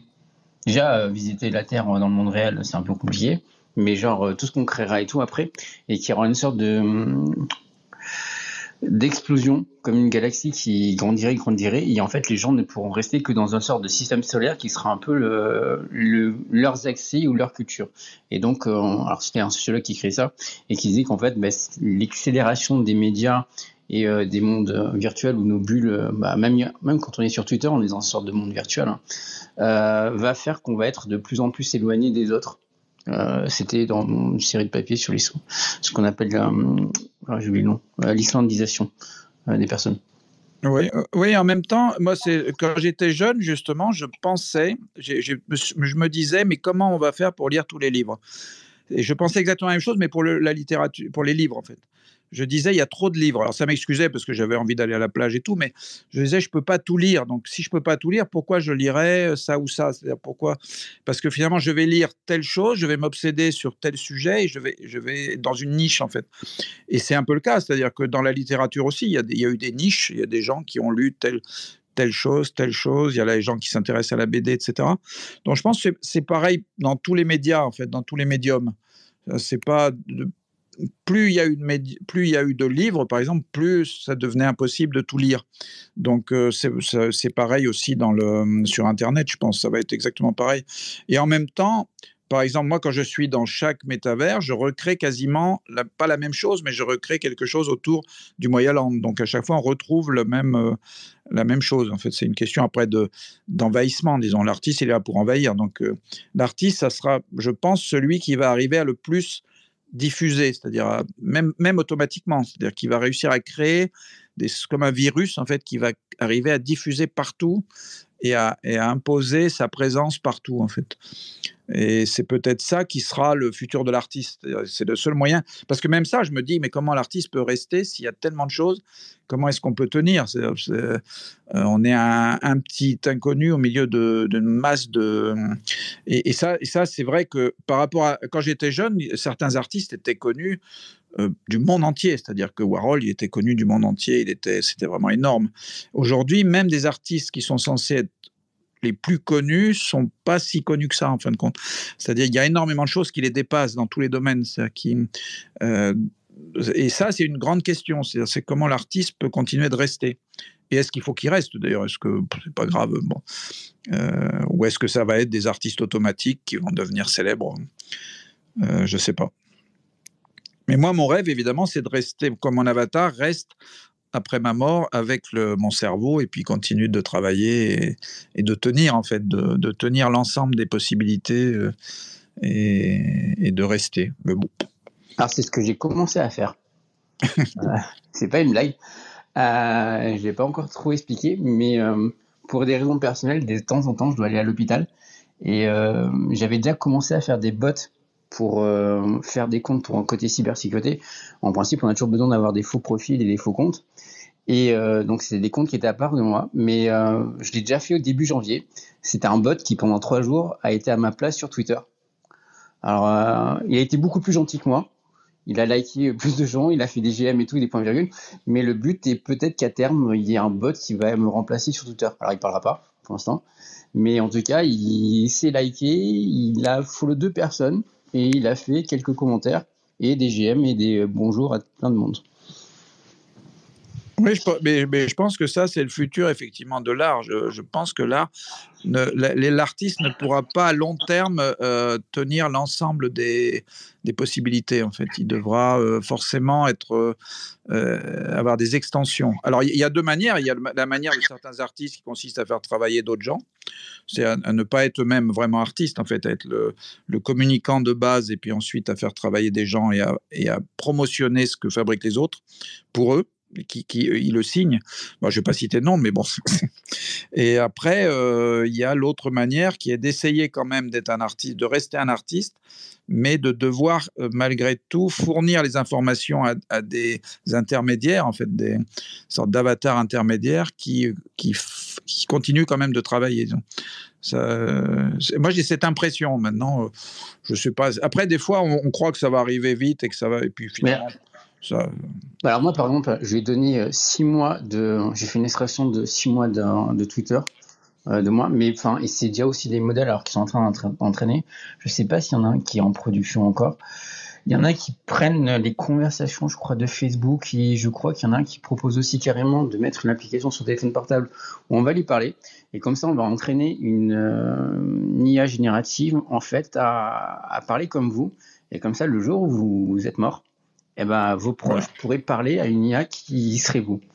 Euh, je sais qu'il y a plusieurs boîtes aux États-Unis qui bossent dessus. Je sais qu'il y en a une, je vous dis, elle prend les Facebook. L'autre, j'avais vu qu'il voulait mettre une application. Je sais pas si l'application est sortie ou pas.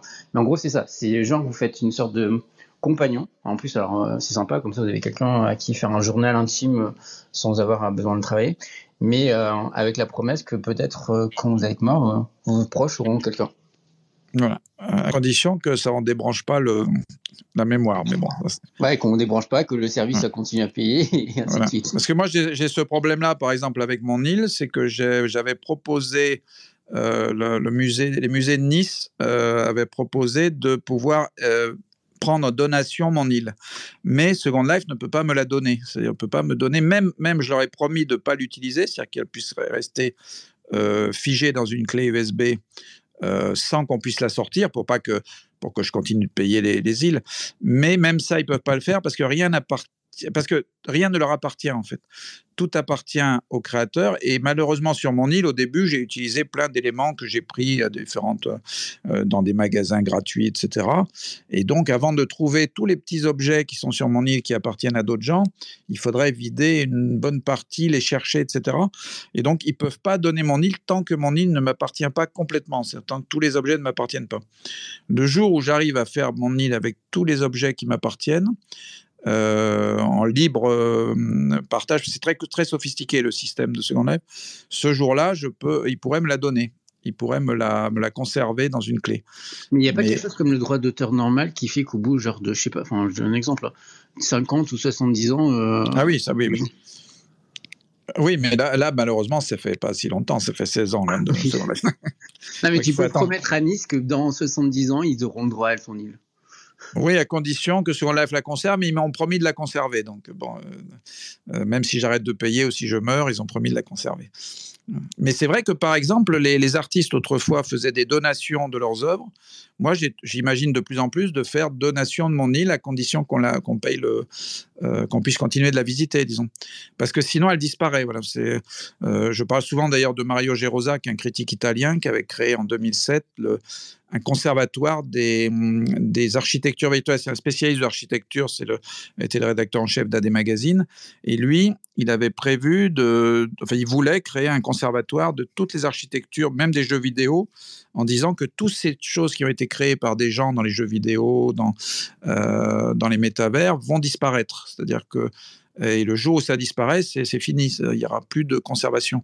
Donc l'idée, c'était de conserver les, euh, les architectures virtuelles puisque même les Japonais ont jeté beaucoup de, ont, tendance à jeter leurs jeux vidéo, en fait, euh, les créateurs de jeux vidéo ont tendance, une fois que c'est fini, à les jeter. En fait. Ça, c'est un, un, vrai truc aberrant. Autant sur Internet, rien ne s'oublie. Et tu peux retrouver des pages. Euh, j'ai eu encore une amie il n'y a pas longtemps qui me demandait de retrouver. Euh, c'était quoi les trucs en, France qu'ils aimaient bien? L'équivalent de MySpace, mais j'ai oublié. Les skyblogs. Donc des skyblogs, euh, genre même moi je me rappelais même plus que ça existait, et des vieux skyblogs où elle était en fait jeune adolescente, où elle avait, on a dû lui retrouver toutes les conversations dessus et on lui a mis sur une petite clé USB. À l'inverse, les jeux vidéo, tu prends des petits jeux vidéo que tu avais quand tu étais gamin, eh ben, où il faut trouver une ROM dans l'émulation, mais même ça, il y a très peu de graphiques qui sont dessus. Des fois, c'est même pas des ROM complètes. Enfin, les archives des jeux vidéo, n'est pas si énorme que ça. Non, c'était un des problèmes de les, Japonais depuis un certain temps conservent mais ils avaient, ils voulaient, euh, enfin au début ils jetaient en fait. Mais ça c'est dans la culture un peu en Asie, les, gens aiment bien refaire à neuf, ils, ne gardent pas, il n'y a pas beaucoup de culture de l'Antiquité disons. Donc euh, ils n'ont pas pensé à conserver les jeux, ils les ont jetés. Et donc il n'y a pas de conservation. Bon après c'est pas, euh, c'est autre chose, mais disons que le métavers, c'est vrai que moi j'ai passé 16 ans à créer une genre de monde, c'est un peu terrible de se dire qu'il suffirait que j'arrête de payer que tout disparaisse. Donc c'est hum, ça, c'est un peu brocheux. Après, peu importe. Hein, y a des, il suffit que mon atelier brûle et toutes mes œuvres disparaissent aussi, mais c'est pas. Hum, mais c'est angoissant quand même. ouais, mais en même temps, euh, en fait, c'est vraiment deux problèmes différents parce que le, le problème du physique, c'est vraiment euh, t'es comme euh, les problèmes qui peuvent survenir qui font que les choses disparaissent c'est vraiment des cas euh, d'extrême euh, des cas extrêmes comme genre ça le, feu l'inondation etc alors que pour le, monde virtuel c'est juste au bon vouloir de la personne qui qui a le serveur qui, qui, a les clés du serveur quoi donc c'est un peu différent, tu vois. Genre, euh, j'ai l'impression que c'est un peu plus précaire. Bah, la euh, conséquence, elle est quand même la même. T'as des gens, enfin, je sais pas les jeux vidéo, ils perdaient leur personnage et tout machin, ou ils se faisaient hacker et tout machin, euh, ça finissait au suicide. Hein. Enfin, il y en a, c'était leur vie entière. Hein. Ouais. Mais justement, c'est pas plus précaire le, le, le virtuel. Parce que c'est ça, on a, on a, tendance à penser que finalement, on a, on a plus de la pérennité se situe éventuellement dans le, dans le virtuel. Mais j'ai l'impression qu'au au, final, peut-être que non. Finalement, peut-être que le physique a encore le, encore le, la, primauté là-dessus. Euh, genre, hein, que, il faut vraiment que ce soit des, des conditions extrêmes pour, que, pour, pour perdre les, données, en fait, finalement. De, oui, mais il suffit de voir, par exemple, euh, Alver Space. Euh, beaucoup de gens ont travaillé beaucoup dans Alver Space. Euh, heureusement, beaucoup ont pris des, des, lieux déjà créés par Alver Space, mais tous ceux qui sont beaucoup investis, ils ont vu disparaître en, quelques semaines Alver Space qui a arrêté complètement. Donc, ça a été pareil pour Cloud Party à une époque. Il y a des gens qui ont créé, qui sont partis de Second Life parce que c'était gratuit pour créer des îles. Ça, ça, ressemblait un peu à Meta, en fait, mais sur, sur l'ordinateur. Et beaucoup de gens ont créé. Il y a même des. Je connais quelqu'un qui fait des animations pour les danses et tout ça dans Second Life, qui est parti sur et qui a créé énormément de danses. Et en quelques semaines, il a disparu. Il a été racheté par Yahoo et Yahoo ne l'a jamais euh, conservé. Donc, euh, là, tandis que Second Life, il y a une grande confiance dans Second Life, c'est-à-dire que ça marche très bien financièrement. Et donc, il y a tellement de gens qui, qui payent leurs îles assez cher que finalement, il y a une assez grande confiance dans la, continuité. En plus, il s'améliore sans arrêt, c'est-à-dire il n'y a pas une semaine sans qu'il y ait une nouvelle amélioration. Là, ils vont bientôt ouvrir sur mobile. Ils ont créé un système de reflets récemment, enfin, mais très lentement. Ils n'ont ils ont, ils pas du tout introduit le NFT, par exemple, parce qu'ils voulaient attendre, mais ils ont euh, très lentement avancé sur des choses dont avait besoin la communauté de Second Life ils écoutent beaucoup la communauté, ils, avancent petit à petit, mais euh, les gens restent, disons. Et c'est vrai que c'est étonnant parce qu'il y a énormément de monde virtuel gratuit. Euh, et Second Life est très cher. Moi, j'ai vu mon, comptable, là, j'ai dépensé 6 000 euros dans l'année euh, pour Second Life de location de serveur. Donc, c'est quand même une somme assez importante. Et pourtant, je reste, alors que j'ai des mondes gratuits. Je peux, Meta est gratuit, euh, euh, euh, Alver, non, c'est Alver, non pas Alverspace, VRChat est gratuit, Roblox est gratuit. il y a plein de mondes gratuits, en fait. Mais bizarrement, je reste dans Second Life parce qu'il y a quelque chose que je ne trouve pas dans les autres. Il y a une qualité de, même d'image, même de possibilité, de facilité, en fait, que je trouve pas dans les autres. Le fait de pouvoir faire des visites guidées en voiture, par exemple, d'un immense espace, euh, d'aller partout, de euh, ça je le trouve pas ailleurs, par exemple. Voilà, il y a des, des, choses que je trouve pas. Et, tant qu'ils auront, ces, auront ces choses qu'on trouvera pas, ça explique pourquoi des personnes sont prêts à payer quand même des sommes assez importantes pour être dans, rester dans ce monde en fait et avoir confiance dans sa durabilité. Et justement, par rapport à justement la durabilité, est-ce que c'est quoi ton avis par rapport à, tout, ce qui a rapport avec la blockchain? Parce que ça, pourrait être finalement ça la solution. C'est-à-dire que si on arrive à, mettre sur euh, en fait tout, tout, ce qui est euh, tout ce qui est euh, relatif au métaverse ou autre d'ailleurs hein, sur une sur une sur un ledger qui est conservé par toutes sortes de gens etc de en fait qui qui sera jamais qui sera jamais oh, oui bah, je, crois que c'est le cas là en ce moment avec Solana qui a créé un monde virtuel où on achète un terrain définitivement. En fait, on achète le droit d'un serveur définitivement, puisque les, les, jeunes dont je vous ai parlé tout à l'heure, là, qui créent Web 3D Consult, ils sont sur Solana. Et donc, ils ont, c'est un métavers qui, je ne sais pas s'il est sous Unity ou c'est assez différent de Second Life quand même, mais c'est c'est la blockchain en fait.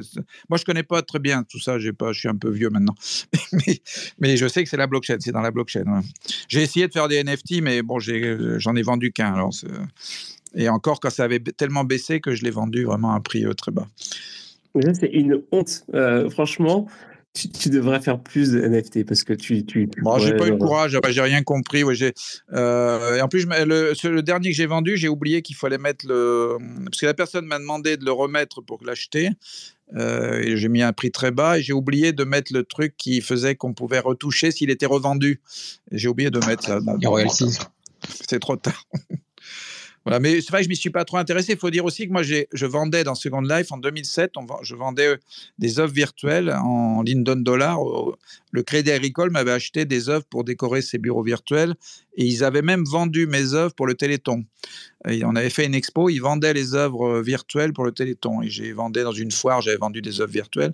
Mais ça, c'était avant le, le, NFT, la blockchain. évidemment, c'est les œuvres qui c'était symbolique, c'est-à-dire les gens achetaient pour s'amuser ils achetaient parce que c'était rigolo d'acheter. Euh. moi, je vendais, j'avais fait une, euh, dans une euh, agence immobilière, on avait fait un truc, on vendait des petits bouts de terrain et des sculptures, et les gens achetaient pour 10, 10 euros une sculpture, mais la plupart de ceux qui ont acheté n'avaient pas d'ordinateur, ils n'ont jamais été la voir en fait. Donc c'était plus pour s'amuser, acheter quelque chose, ils avaient un certificat d'authenticité. Voilà, mais c'est et c'est vrai que après, je me suis pas trop intéressé au NFT. J'aurais dû, parce que bon, c'est vrai que quand j'ai vu que quelqu'un avait vendu 69 millions, je me suis dit, tiens, euh, ça pourrait être intéressant, mais c'était déjà trop tard. Après, je me suis dit, c'est trop tard, là, euh, je vais pas commencer maintenant. Donc euh, bon, et, malheureusement j'avais créé un comment s'appelle un portefeuille et là j'ai suis retourné justement pour euh, voir pour pouvoir m'inscrire sur le euh, Solana et je me suis aperçu qu'il a été tombé à vraiment très bas. Enfin le, ce que j'avais mis dessus, hein, l'argent que j'ai mis dessus. Mais la blockchain en soi, c'est autre chose. La blockchain en soi, c'est le principe même. Je pense que ça, de toute façon aussi, c'est l'avenir. C'est le, c'est la décentralisation. C'est sur Internet. C'est le, une sorte de, système collaboratif euh, financier. Euh, ça, de toute façon, c'est l'avenir. Après, c'est la spéculation qui est, qui a perturbé un peu les choses, mais sinon, euh, c'est-à-dire la spéculation a, transformé la chose qui était censée être une sorte d'anarchisme euh, par rapport aux banques et tout ça euh, en quelque chose de exactement l'inverse, c'est-à-dire de, la, spéculation. Et c'est dans les grandes places spéculatives et les, endroits, des, les paradis fiscaux qu'on s'est le plus intéressé au NFT, alors que c'était, ça devait être l'inverse en fait. Enfin, la blockchain, disons, ça devait être l'inverse. Ouais. Mais, mais ça, bah, c'est toujours comme ça au début, et puis après, bon, ça, les choses se, se restabilisent, je pense. C'est un peu comme le, métavers aussi. Hein. Au début de Second Life, les gens qui sont rentrés venaient pour le buzz. Il y a des gens qui sont venus trois jours et ils ont fait un buzz incroyable sur le fait qu'ils étaient dans Second Life, mais on les a jamais revus. Euh, donc, euh, bon, c'est un peu pareil. C'est-à-dire, je pense qu'il faut laisser le temps au buzz de passer. Et puis après, les, si la chose est nécessaire et si elle est, elle est juste, elle finit par s'imposer de toute façon. Elle finit par, se, euh, par devenir la norme. Je suis pas méga convaincu que la blockchain soit une solution pour les métaverses. Qui est une solution qui a un, stockage décentralisé ou plus résilient euh, pour euh, les mondes, ça c'est nécessaire.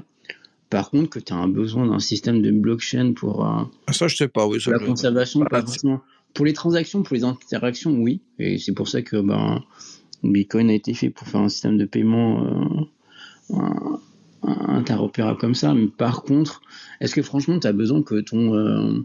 Euh, tout ce que tu as fait dans Second Life, par exemple, qu'il y une trace, que tu as mis le cube là, euh, que tu as fait tel évier à tel endroit, et qu'il y a tout cet historique, non. C'est l'important, c'est que le résultat et que la skin ou l'objet soit présent quelque part et que ça soit résilient. Par contre, s'il un, gouvernement qui censure, si les Chinois disent bah non, je suis pas d'accord qu'il y ait des serveurs où il y ait toi, parce que tu vois, je t'aime pas, tu as, dit du bien des Tibétains, ben oui, qu'il y ait une sorte de facilité d'accès à travers le monde non censurable bloqué.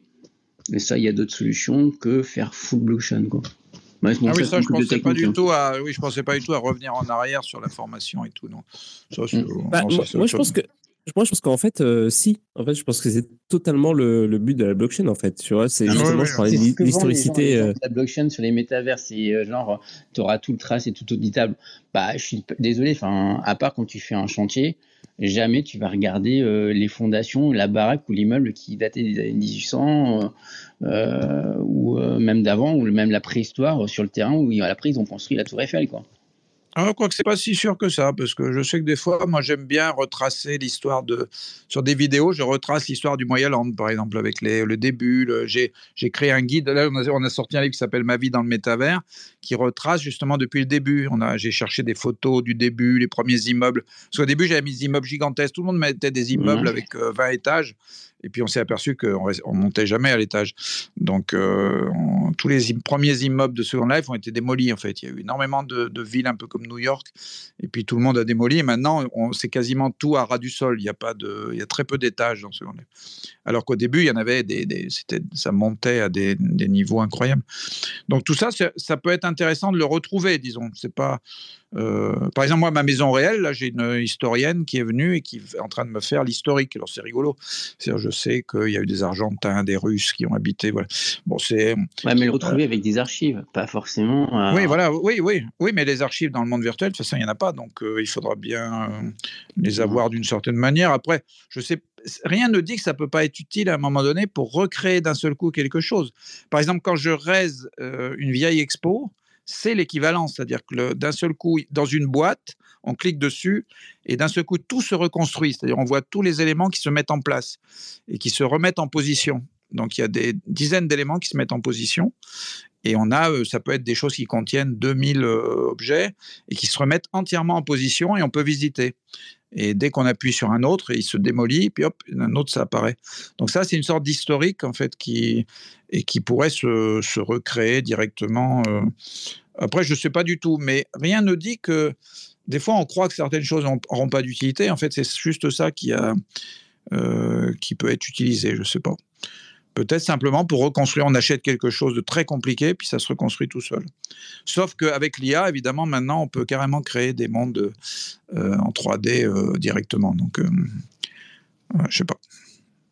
Mais ça, c'est des questions. Je, moi, je suis pas assez au point pour répondre à ce genre de questions. Parce que je suis pas très technicien, moi, donc je n'ai pas encore tout compris de la blockchain, en fait. c'est là. Moi, je suis persuadé. Hein, ouais, mais moi, je suis persuadé que la blockchain, c'est la réponse alors maintenant, c'est sûr que euh, on est on est au tout début en fait, donc on est euh, c'est c'est ce qu'on peut archiver, c'est vraiment euh, le strict minimum, c'est les transactions, c'est des choses c'est des choses hyper sommaires finalement, mais je je pense vraiment en fait que que le futur de justement l'historicité dans les mondes virtuels, ça va être la blockchain en fait, parce que comme, comme tu viens de dire, genre il y a des choses qu'on peut plus retrouver. Bah en fait avec euh, avec euh, des technologies comme la blockchain, alors je sais pas si ça va être euh, la forme la même forme qu'on connaît aujourd'hui, mais en tout cas genre qui nous permettrait en fait de de, de, retourner dans le passé, de voir comment c'était avant les choses, avant que justement qu'elles soient détruites, avant que, que les immeubles soient, soient passent de, de six étages à un étage, bah, qu'on puisse retourner en arrière, qu'on voit comment c'était avant, etc. Et je pense que justement la, blockchain c'est un peu, un, peu, enfin c'est la technologie qui permettrait de faire ça, mais bon. C'est, euh, oui, après, il y a tout simplement la mémoire de quand on veut retrouver quelque chose qu'on a perdu, hein, parce qu'on perd facilement les choses. On peut effacer, par exemple, quand j'achète un objet qui est euh, qui est un peu sophistiqué, où, je, crée un, objet très très sophistiqué, par exemple un, bâtiment euh, que j'ai besoin pour une expo, et par malheur je mets dedans un, plafond, un plafonnier que j'ai pas pas pu créer moi-même et que j'ai acheté dans un magasin, mais j'ai pas vu qu'il n'était pas copiable, par exemple. Il est, il est transférable, mais pas copiable. Il y a un tas de systèmes copiables, transférables, etc. Et ben il suffit que je le, le prenne, je le je, me trompe, je, le, je l'efface en me disant je l'ai dans mon inventaire. En réalité, je je peux plus le retrouver parce qu'il a, il s'est effacé. J'avais pas le droit en fait de le copier. Donc euh, je me retrouve avec un truc que j'ai perdu. Et si je voulais le retrouver, bah, je pourrais reculer. Euh, sauf que ça casse complètement évidemment le système euh, de Second Life, qui est un système qui protège les créateurs en fait où on peut faire vraiment le, ce qu'on veut au niveau de la création. De, peut, on peut vendre un objet. Moi, je je vends rien. Je donne des, œuvres. J'ai un tapis où on peut prendre des œuvres gratuites.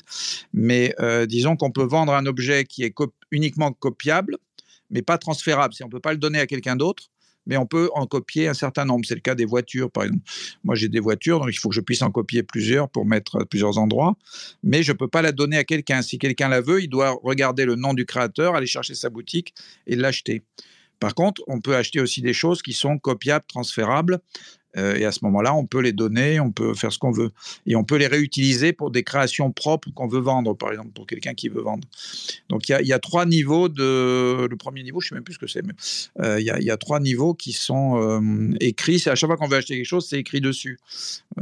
et ça, c'est très intéressant. C'est ce qui a fait aussi une partie du succès de Second Life, c'est la facilité pour les gens de vendre leur, leur création, en fait donc c'est ce qui est pour ça que beaucoup de vêtements ont été créés. Énormément de gens ont créé des, Japonais ont créé des trucs très sophistiqués, des vaisseaux spatiaux, des tas de trucs. Et c'est et des fois moi je les achète juste parce que je trouve ça rigolo. J'ai utilisé une fois puis je les oublie. Mais euh, c'est ça donne envie d'acheter en fait. Ça donne envie de un bel hélicoptère, un truc. Euh, moi moi j'ai pas le permis mais j'utilise le. Ah, j'espère que j'ai pas coupé là. Non. Non, non t'entends. Non, parce que je vois plus les gens. Hum. Ah oui, non, mais euh, Twitter bug de ouf. Non, mais j'ai appuyé sur quelque chose et je sais pas ce que j'ai fait. Bon, c'est vrai. Hum. Ah voilà, c'est. Mais du coup, c'est quoi cette histoire de permis d'hélicoptère? Est-ce que tu as, besoin d'un permis dans, dans Non, non, mais non, j'ai pas de permis en réel. J'ai peur de l'avion en réel et j'ai pas de permis de conduire. Mais dans le second live, j'adore avoir des voitures. J'ai plein de voitures partout. J'ai une moto. Alors, je suis jamais monté sur une moto. Euh, j'ai toutes sortes de voitures. J'ai des, euh, je prends l'avion, tout ça. Je, mais ce qui est marrant d'ailleurs dans Second Life, c'est que je vais en volant à l'aéroport. Mon avatar vole parce qu'on peut voler. Donc je vais en volant à l'aéroport pour prendre l'avion, voilà, pour m'amuser à traverser les îles en avion. Mais ça, je fais aussi en visite guidée. C'est en visite guidée, je passe d'une voiture à un avion, euh, voilà, au tramway. J'ai un tramway qui traverse aussi. Donc ça me ça permet aussi de donner une espèce de parcours. J'ai un parcours comme ça qui me permet de faire visiter, suivant le temps que, peuvent avoir les gens, une heure ou une demi-heure, je peux leur faire une visite à peu près complète. On passe par tel endroit, tel musée en Corée où j'ai exposé, on va, dans, les chapelles, après on passe dans les, lieux de création, le, studio où je crée les, les futures expos. On, fait tout un parcours en fait. Dans, en Asie où je montre ce que j'ai fait en Asie, voilà, tout un tout un parcours comme ça qui est étudié pour pouvoir montrer le maximum de choses en fait.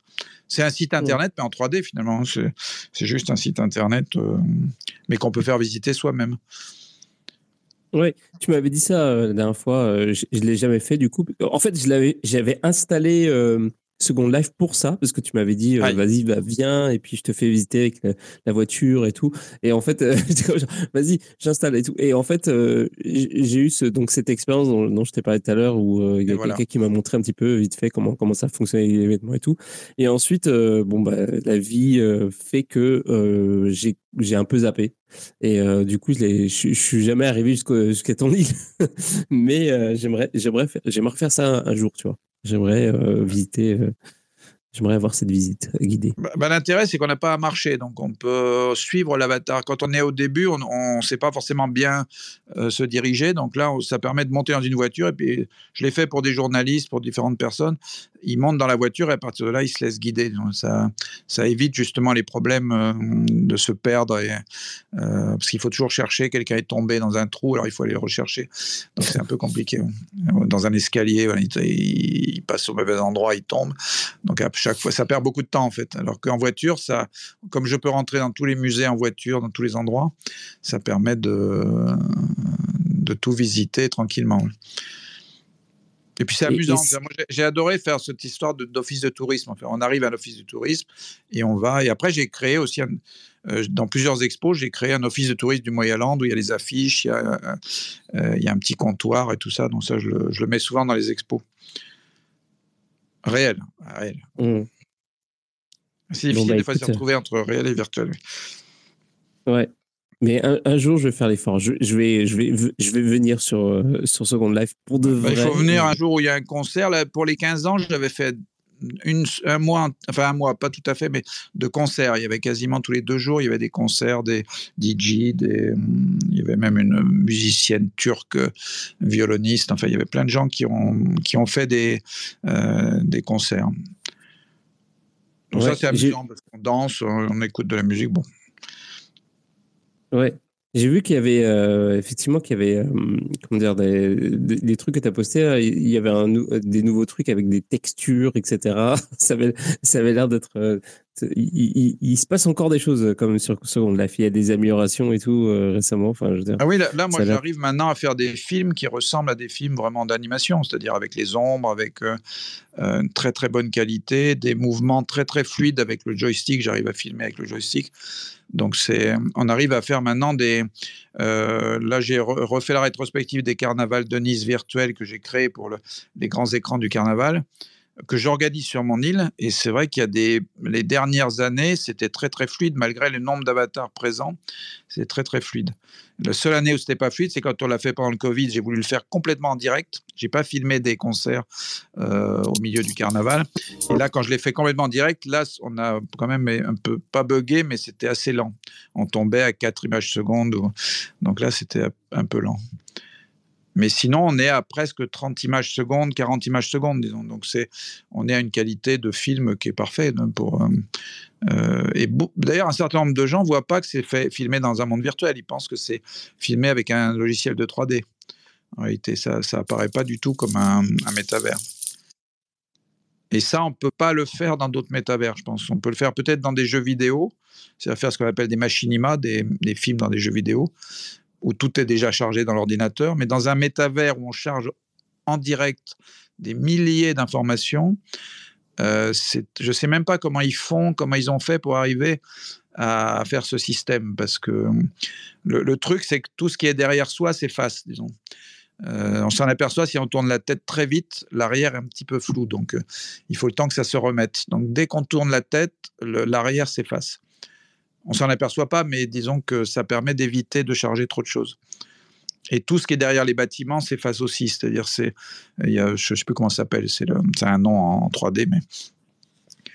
Euh, oui, je ne sais plus comment. L'occlusion. L'occlusion. Je crois, hein, parce que il me semble. Euh, occlusion, je pense que c'est le truc euh, quand, quand les, les, les, trucs se touchent est-ce ah non, c'est les collisions, je pense. Ah, pardon.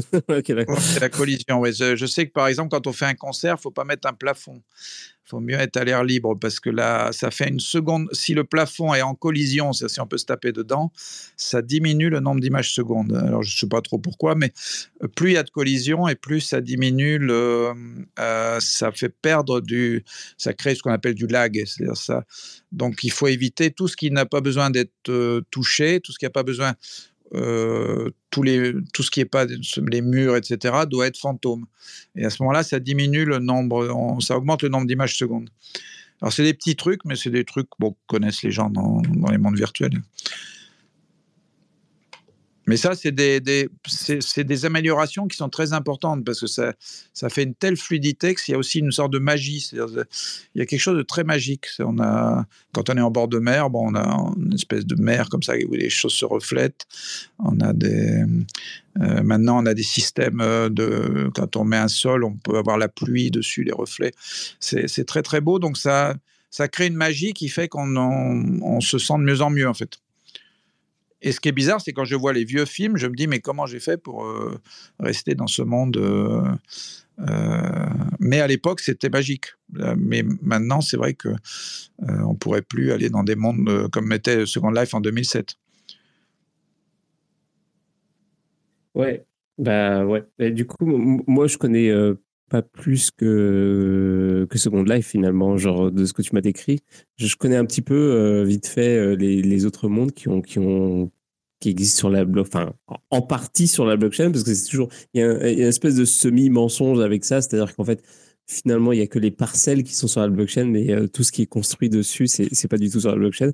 mais je connais que plus. C'est un métavers, en fait. C'est un petit métavers, euh, mais qui n'est pas si grand que ça, je pense. Des Central Land, c'est pas énorme en réalité. Mmh. Comparé, euh, à, Ouais, ah ouais, Second Life. Mais, mais les, les, les, terrains sont tellement chers qu'on ne peut pas. En... Moi, pas, je voulais acheter un terrain sur Decentraland pour construire un musée, mais c'était tellement cher que je ne pouvais pas. Donc, ça aussi euh, fait partir. Pas fait venir un certain nombre de créatifs qui auraient pu envie de construire et puis de remplir en fait le lieu. Et là, le lieu. pas pu négocier? Oh, bah, Je n'ai pas cherché, hein, je ne sais pas. Mmh. Non, je ne sais pas comment. Mais, mais c'est vrai que ça a peut-être diminué le, nombre d'habitants, disons. Ça, ça a amené beaucoup de gens de, dans la spéculation et spécialistes, mais ça a pu diminuer ceux qui font quand même vivre, qui sont souvent les créatifs, qui n'ont pas forcément beaucoup d'argent, qui ont envie de, euh, de créer, qui sont peut-être les plus présents finalement, qui vont, euh, qui vont créer, qui vont construire des choses, etc. Ouais, c'est sûr que ça a été une erreur, hein, de, je pense, de ne euh, pas avoir, par exemple, un, un immense terrain où il y aurait toute euh, presque libre en fait euh, pour la création, euh, pour faire tenir du monde en fait. Pour, bah, en fait, je pense que c'est l'erreur qu'ils ont eu. alors, il y, a eu toutes sortes de cas de figure. Par exemple, moi, j'étais à fond sur CryptoVoxel. CryptoVoxel, ils ont ah eu l'avantage d'avoir toutes sortes d'artistes qui sont venus de, eux-mêmes, en fait, qui sont venus peupler le, le, le, le, métaverse avec genre euh, bah, leur présence, ils ont créé toutes sortes de choses et tout. Decentraland, je sais pas trop comment ça se passe, je suis un petit peu moins là-dessus, mais par exemple, je connais aussi le, cas de euh, merde, c'est quoi l'autre euh, C'est les Français là. Ah oui, mais j'en ai plus beaucoup parlé, mais je sais pas. c'est Sandbox. Sandbox. Oui, des sandbox, ouais, c'est ça. les terrains ont été alloués, c'est hyper corporate en fait. Euh, les terrains avaient été alloués à, beaucoup d'entreprises, de, etc. Il y a eu beaucoup de deals qui se sont faits euh, justement avec euh, des compagnies, avec des partnerships et tout ça. Et en fait, finalement, il n'y a pas eu beaucoup de justement de partnerships avec des artistes, etc. Donc c'est compliqué, mais je pense que je pense que maintenant, vu qu'il y a un petit, une espèce de vide, je pense que tu as une carte à jouer. Honnêtement, je, pense que surtout Sandbox, moi j'ai essayé. C'est le seul où j'ai pas réussi à comprendre, c'est à rentrer. J'ai pas compris comment il fallait faire pour arriver à avoir un terrain. C'est-à-dire, j'ai, euh, c'était il y avait tellement d'étapes, on avait l'impression que c'était une sorte d'étape de, il fallait faire des, des, trucs, obtenir quelque chose, et ensuite on obtenait quelque chose qui permettait d'obtenir autre chose. J'ai eu cette impression, alors j'ai peut-être pas bien compris, mais euh, j'ai pas compris comment tout simplement prendre un terrain et puis construire quelque chose. J'ai pas, même en payant, hein, mais j'ai pas compris comment euh, y arriver. Et ça, j'ai eu l'impression justement que c'était peut-être le, le, défaut de certaines euh, création de sociétés françaises, c'est-à-dire qui ont cette espèce de sentiment de qu'il faut avoir une, enfin une sorte d'élite qui arrive petit à petit à, à s'introduire un peu comme avait fait Dailymotion par rapport à YouTube, où les créateurs devaient passer par une sorte de commission qui décidait qui était créateur et qui n'était pas créateur, etc. Euh, là où YouTube a rien demandé, c'est-à-dire on devenait créateur parce qu'on avait du monde qui regardait et puis voilà. Mais euh, c'est j'ai l'impression qu'il y avait de ça. Alors, je suis peut-être trompé, j'ai peut-être mal regardé parce que c'était un peu. Euh, je suis sur tellement de trucs que j'avais peut-être pas bien, bien compris, mais j'ai pas du tout réussi. Pourtant, j'ai essayé, mais j'ai pas réussi. Mais en fait, euh, c'est marrant parce que j'ai l'impression que peut-être éventuellement il va se passer euh, dans, dans ces métaverses-là exactement la même chose qui se passe dans, dans, dans, la, vie, dans la vraie vie. C'est-à-dire qu'au début, bon, ouais, il s'est passé toutes sortes de choses, euh, n'importe quoi. les prix ont chuté de ouf parce que voilà, euh, ça s'est pas passé comme prévu. Et ceux qui vont repeupler bah, ces endroits-là, en fait, ça va être, euh, ça va être les artistes éventuellement justement qui vont, euh, ça va être eux euh, qui vont s'installer avec les prix bas et qui vont faire remonter les prix. la gentrification. oui, c'est ce qui se passe aussi dans les grandes villes, hein, dans New York, Brooklyn, c'est les artistes qui ont relancé le lieu et qui l'ont fait redevenir très cher. ça se passe tout le temps, mais même dans les grands magasins, hein, quand on regarde dans les grandes surfaces, les grands magasins, s'il y a une boutique qui est fermée, on préfère mettre un artiste euh, parce que d'abord, il n'a pas de bail euh, à long terme, donc euh, on préfère offrir en attendant un artiste qui va valoriser le lieu et qui va ensuite permettre de le relouer derrière à quelqu'un. Parce que si une grande société ou un grand magasin vient et voit tout vide, il va pas avoir envie d'être dans cette, dans cette grande enseigne. Alors que si il voit de, des, artistes et des, il aura peut-être un peu plus envie. Ça, c'est et Second Life a vécu ça hein, après 2007, après la mode de Second Life, quand toutes les sociétés ont quitté Second Life. Euh, les artistes sont arrivés un peu partout. De, tous les gens qui avaient des îles ont commencé à proposer des expos pour pas que ça soit vide. En fait, c'est exactement comme dans les grandes surfaces ou comme dans les grands centres commerciaux. Ils avaient des boutiques qui étaient vides et moi on m'a proposé plein d'endroits. On m'a dit euh, euh, bah, sur plein d'endroits, est-ce que vous voulez venir exposer? Voilà, parce que d'habitude ils louaient les, lieux et ils avaient des, trous et donc ils remplissaient avec des artistes. Et puis petit à petit, les artistes ont tellement pris la place, il y a tellement eu de d'art dans Second Life que maintenant il y a des artistes qui, qui louent, enfin qui, qui, prennent des, des, lieux et qui louent des, des espaces en fait. Et, et d'autres gens qui viennent, qui. Alors après, il y a Second Life, il y a aussi une grande part de une énorme pan qui est le, sexe, qui est, la possibilité, puis c'est très adulte, il n'y a pas du tout d'enfants, il n'y a pas de jeunes, donc c'est très adulte, et donc il y, a, quand même aussi une grande part et ça, c'est à la fois un des défauts de Second Life parce que on peut pas y faire venir euh, des universités, des, des, écoles, etc. Et en même temps, c'est ce qui fait tenir une grande part. Beaucoup de personnes disent si Second Life arrête tout ce qui est adulte, euh, c'est fini, il n'y a plus personne. Enfin, il n'y a plus personne. Mmh. Il y, aura beaucoup, beaucoup moins de monde. Et moi, je reçois beaucoup de gens qui visitent mes îles, qui sont des gens qui sont plutôt dans des zones très adultes, euh, mais euh, qui, euh, qui viennent visiter, mais qui d'habitude sont dans des zones extrêmement adultes. Mais là où pour entrer, il faut, il y a des tas de règles. C'est-à-dire, si on est, si on n'a pas d'info de paiement, par exemple, ça veut dire qu'on est inscrit récemment, on peut pas rentrer. si on a, il faut avoir l'âge vérifié, évidemment. Il y, y, a tout un tas de systèmes pour empêcher qu'il y ait des enfants. Mais de toute façon, il n'y a pas d'enfants dans Second Life, donc il n'y a pas beaucoup de risques. La, réalité des choses, que ce soit dans le métaverse ou dans la vraie vie, finalement, euh, tout tient à l'expérience. Les gens, ils veulent une expérience. Donc, s'il n'y a pas ça, euh, y a pas des, les gens sont pas là.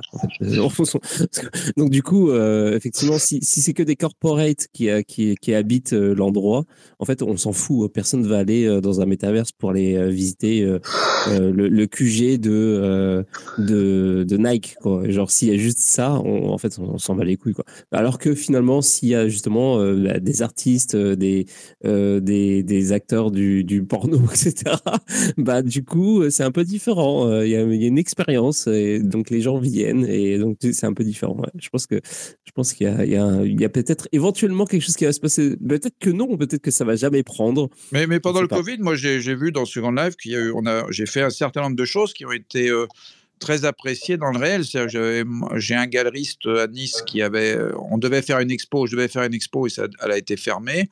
Et on l'a fait dans Second Life. Et ben, un certain nombre de collectionneurs sont venus exprès dans Second Life pour participer au vernissage. Euh, il y avait le catalogue qui était en ligne, et on cliquait sur le catalogue qui était en PDF, et donc ils sont venus dans Second Life. Et de la même manière, je faisais une expo dans un, un musée qui s'appelle l'Artistique, et euh, on a créé tout euh, virtuellement, puisque l'expo était fermée, on n'a pas pu l'ouvrir. Donc on a créé même une conférence d'un grand conservateur de, du MUSEM euh, qui devait faire la conférence. On l'a fait le même jour, à la même heure. Il a eu un public complètement différent, mais des Américains, des gens. Mais il a eu un public presque aussi nombreux qu'en réel. Et depuis, d'ailleurs, le conservateur euh, utilise mon, la copie que j'avais faite de son musée pour créer ses, expos suivantes. Il y a une expo qui va s'ouvrir là dans quelques jours. il a entièrement monté l'expo avec la personne avec qui il organise qui est à Paris, à distance. Ils l'ont créé. Sur, je les voyais de temps en temps dans le musée. Et ils ont créé, ils ont servi du modèle 3D pour créer l'expo. Donc il y a quand même, on sent qu'il y a des, des, des, choses qui se passent, c'est-à-dire des, des, utilités, mais euh, après c'est très difficile de faire rentrer euh, précisément dans Second Life parce que on a tellement l'habitude que l'art dans les mondes virtuels, c'est les visites, euh, ce qu'on appelle les visites virtuelles qui sont en réalité de la 360 en fait, euh, que personne ne comprend rien en fait. On, confond, on confond souvent la, la, visite virtuelle en 360 où on rencontre personne à la visite dans Second Life où on peut croiser le conservateur par exemple. Et c'est vrai que quand j'ai fait des conférences euh, en direct dans Second Life, euh, en réel, et que je montre sur Live qu'on marche dans, mon île devant des gens, que d'un seul coup, on croise quelqu'un et on dit bah, c'est le conservateur de tel musée, là, d'un seul coup, on comprend ce qui se passe. Et on comprend qu'il y a quelque chose qui pourrait se passer. Mais c'est tellement rare que, bon, c'est. Euh, avant que ça soit généralisé, il faudra un certain temps. Mais ça, ça si comme je l'ai dit tout à l'heure, si l'avatar est le navigateur central, à ce moment-là, ça se passera tout seul. Il n'y aura pas de raison qu'on n'aille pas euh, voir euh, tel musée avant d'aller voir l'expo. Par exemple, avant d'ouvrir l'expo, le conservateur dira bah, de telle heure à telle heure, je suis au musée. Vous pouvez venir me rencontrer pour que je vous explique l'expo. Euh, voilà, ou le, directeur d'un opéra dira vous venez dans mon opéra et ceux qui viennent, euh, on leur fera une petite conférence et vous pourrez réserver votre place. Euh, donc les gens arriveront, ils auront toutes les places en face d'eux à l'identique. Ils vont dire bah, je me mets là. Euh, celui qui arrive dira ah bah tiens tu es là, bah, viens, on se met côte à côte. Voilà, ils réserveront en cliquant sur la place. Et à ce moment-là, ça d'un seul coup, il y aura une utilité. Mais il faut déjà qu'il y ait une interopérabilité complète, que l'avatar soit un navigateur et que tout le monde utilise le même système pour créer, comme le, euh, comme Internet, en fait. Tout le monde, quasiment tout le monde, tous les webmasters peuvent utiliser un système très simple. Alors, il y a ceux qui veulent pas s'embêter, qui vont prendre des trucs tout près, c'est ce qui existe déjà hein, dans euh, Spatial. On a oublié de parler Spatial, d'ailleurs, qui est le monde virtuel euh, qui est en ce moment un des plus utilisés, pour, même par les gens qui font des NFT et qui est gratuit. Et là, on, prend carrément une galerie existante. En fait, on n'a pas besoin, on choisit entre des musées, des galeries, et, et c'est que des artistes quasiment dans Spatial. Et, là, effectivement, il y a énormément de monde, par exemple, dans Spatial. Et même la ville de Nice vient de créer, le, la métropole de Nice a créé un métavers dans Spatial. J'ai fait l'inauguration euh, avec le maire de Nice et euh, ils ont créé un, un métavers euh, où les gens viennent. Euh, mais simplement, là, il n'y a pas de modération. Donc, le soir, il y a des gens qui viennent, qui disent n'importe quoi au milieu du... Donc, ça, c'est aussi le problème. C'est le problème de la modération. Si on crée un métavers officiel, qu'est-ce qu'on va faire le soir Il faut laisser un employé qui va surveiller, qui va éjecter les gens qui viennent insulter les visiteurs. Qu'est-ce qu'on fait?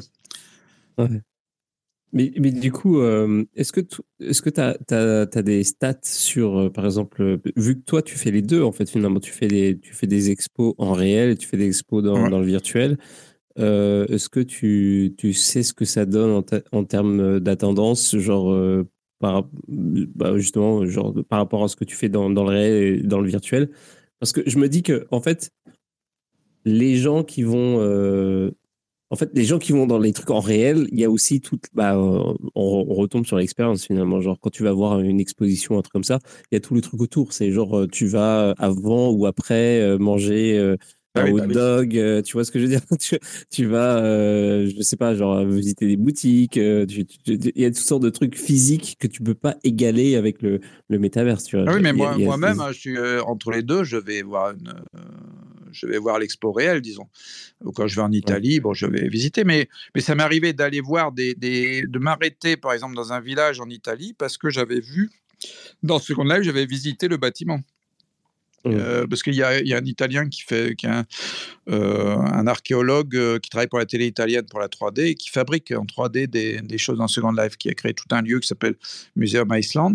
Et j'avais visité un lieu que je connaissais pas du tout, un espèce de lieu très profond comme ça pour aller chercher de l'eau. Et j'ai voulu le voir en réel parce que je l'avais vu virtuellement. Mais c'est vrai que les statistiques n'ont rien à voir. Il y a des expos en réel qui, qui attirent énormément de monde. Et puis après, dans Second Life, c'est quand même pas.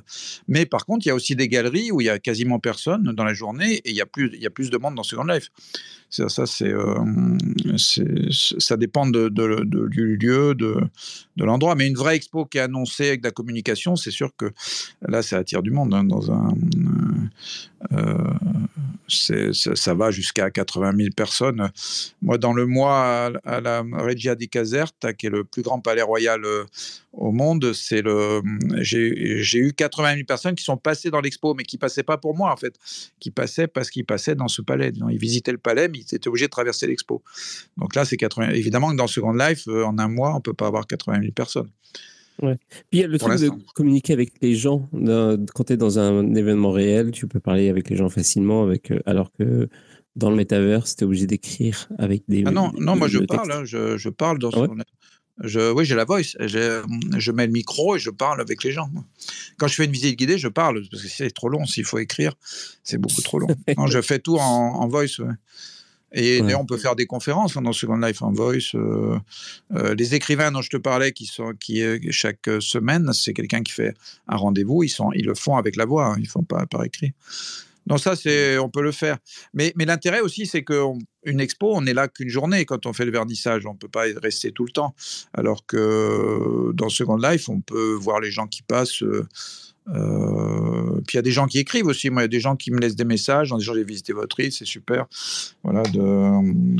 Là, j'ai une Taïwanaise que j'ai rencontrée l'autre jour euh, qui m'a écrit. Enfin, je l'ai pas rencontrée, mais elle m'a écrit qu'elle était passée sur mon île et elle m'a dit mais j'ai vu que vous aviez une sculpture à Taïwan. Je, vais aller la voir et je vous envoie la photo. Voilà.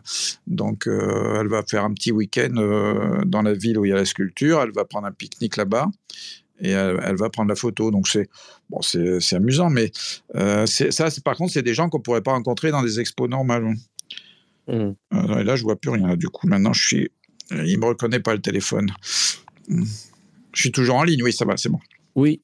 Ouais, tu es toujours en ligne. Mais de toute façon, euh, je pense qu'on va, on, arrive à la fin de l'émission parce que ah il est déjà minuit. mais en tout, en tout cas, c'était excessivement intéressant. Euh, bah oui, des fois, je dis un peu n'importe quoi aussi. Hein. Je suis pas totalement sûr de ce que je raconte. Mais... Ah non, non, mais J'invente au fur et à mesure, disons. Bon.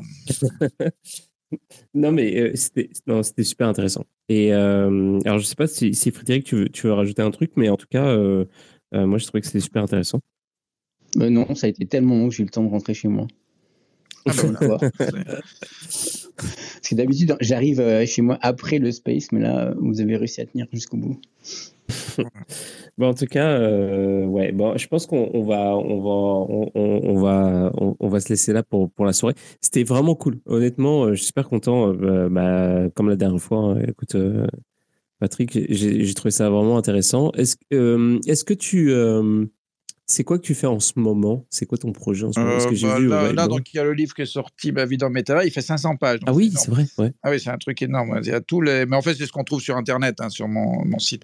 Euh, et après, je fais une, une conférence à Fontainebleau euh, vendredi. Non, samedi, je crois, samedi, euh, à Fontainebleau, sur le métavers, justement, à propos de ce livre, en fait, euh, dans une galerie à Fontainebleau. Sauf que là, je ne sais pas si je vais pas être coincé à Paris, parce qu'il y a des manifestations à, Paris. Euh, voilà. Puis après, il y a un projet en Corée aussi. Il y a un musée qui va s'ouvrir en Corée. Donc, ils vont faire normalement une salle consacrée au numérique. Et donc, où il y aurait mes images de Second Life. Mais j'avais déjà fait ça sur un écran de je ne sais pas si c'était 20 mètres, euh, pour le Urban, Urban Art Fair Séoul. Euh, il m'avait demandé un film qui était mm, en format, mais vraiment gigantesque, et ça passait super bien. J'ai eu peur parce que je me suis dit, je vais jamais y arriver à faire ça en Second Life. Et j'ai réussi en étendant mon écran sur deux écrans, en filmant, à faire un film de, je sais pas combien c'est, c'est de 3 fois 16 neuvième ou 4 fois 16 neuvième, je crois. Euh, c'était c'est vraiment c'était très très beau c'est un truc euh, j'étais pas sûr d'y arriver et ça a marché donc euh, ce qui prouve qu'avec Second Life on peut arriver à faire des trucs incroyables au niveau graphique en fait mmh. Et en plus, sur Second Life, il n'y a pas de tracteur. Il n'y a pas de. ah, j'ai des manifestants. J'ai des, opposants qui sont mis, ils sont dans une, un espace euh, réservé aux opposants. C'est les anti-moyens. C'est les personnages en 2D qui sont jaloux de l'avatar parce qu'ils sont bloqués dans l'image fixe. Et donc, ils sont, ils sont tout fixes. Ils sont dessinés en, blanc, euh, en noir et blanc. Et ils sont avec des panneaux euh, contre moyens. Et j'en ai qui ont cassé la vitrine de la boutique parce qu'ils sont contre la marchandisation de, parce que j'ai une boutique et j'ai vendu pour la première fois une œuvre, enfin pas une œuvre, un, petit produit dérivé à une japonaise de la boutique le jour du Nouvel An. Elle est venue au Nouvel An, on fait, je fais un feu d'artifice à Nouvel An à chaque fois, et elle est venue danser et elle a acheté. J'avais pas prévu qu'elle achète d'ailleurs, j'avais mis ça pour m'amuser et elle a acheté euh, un, un, petit euh, dolly en plastique, deux dolly en plastique en fait. Et du coup, rien que de les envoyer, ça m'a coûté plus cher que le prix de. Mais bon, c'est, moi, c'est moi, c'est pour m'amuser presque. C'est, c'est pas, c'est pas tellement pour gagner de l'argent.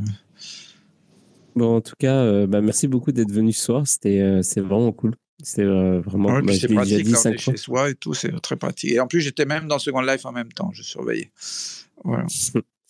Bah, j'invite tout le monde à aller sur Second Life et d'aller visiter. Comment on fait pour aller visiter ton île d'ailleurs bah, Il faut chercher Moya dans. je crois que si on cherche Moya, Patrick Moya ou Moya Second Life, on trouve en Second Life euh, permet d'aller directement. Il permet de s'inscrire et d'y aller directement. Il y a un système. Il faut juste trouver les îles Moya ou l'hôpital Moya où il y a plusieurs terrains en fait. Euh, euh, le musée Moya, il y a Moya Museum, Moya Land, Moya. Et à ce moment-là, ils, ils ouvrent ainsi le système lui-même qui permet de charger. C'est pas lourd en fait, c'est 32 mégas, je crois, le logiciel et qui permet de charger. Il faut s'inscrire. Alors le problème, c'est comme toujours, c'est un peu le problème. Il faut s'inscrire, il faut mettre son mail et puis après on rentre. Voilà. Mais c'est le seul frein des gens en métavers, je trouve, c'est ça. Et c'est pour ça qu'il y a des. Moi, je crois beaucoup au futur de la possibilité d'ouvrir directement le, euh, le métavers sur Internet directement, ça, sans passer. Alors après, c'est peut-être des problèmes de sécurité, je ne sais pas. De... Je ne sais pas si c'est obligatoire d'avoir d'inscrire l'avatar ou s'il y a des règles.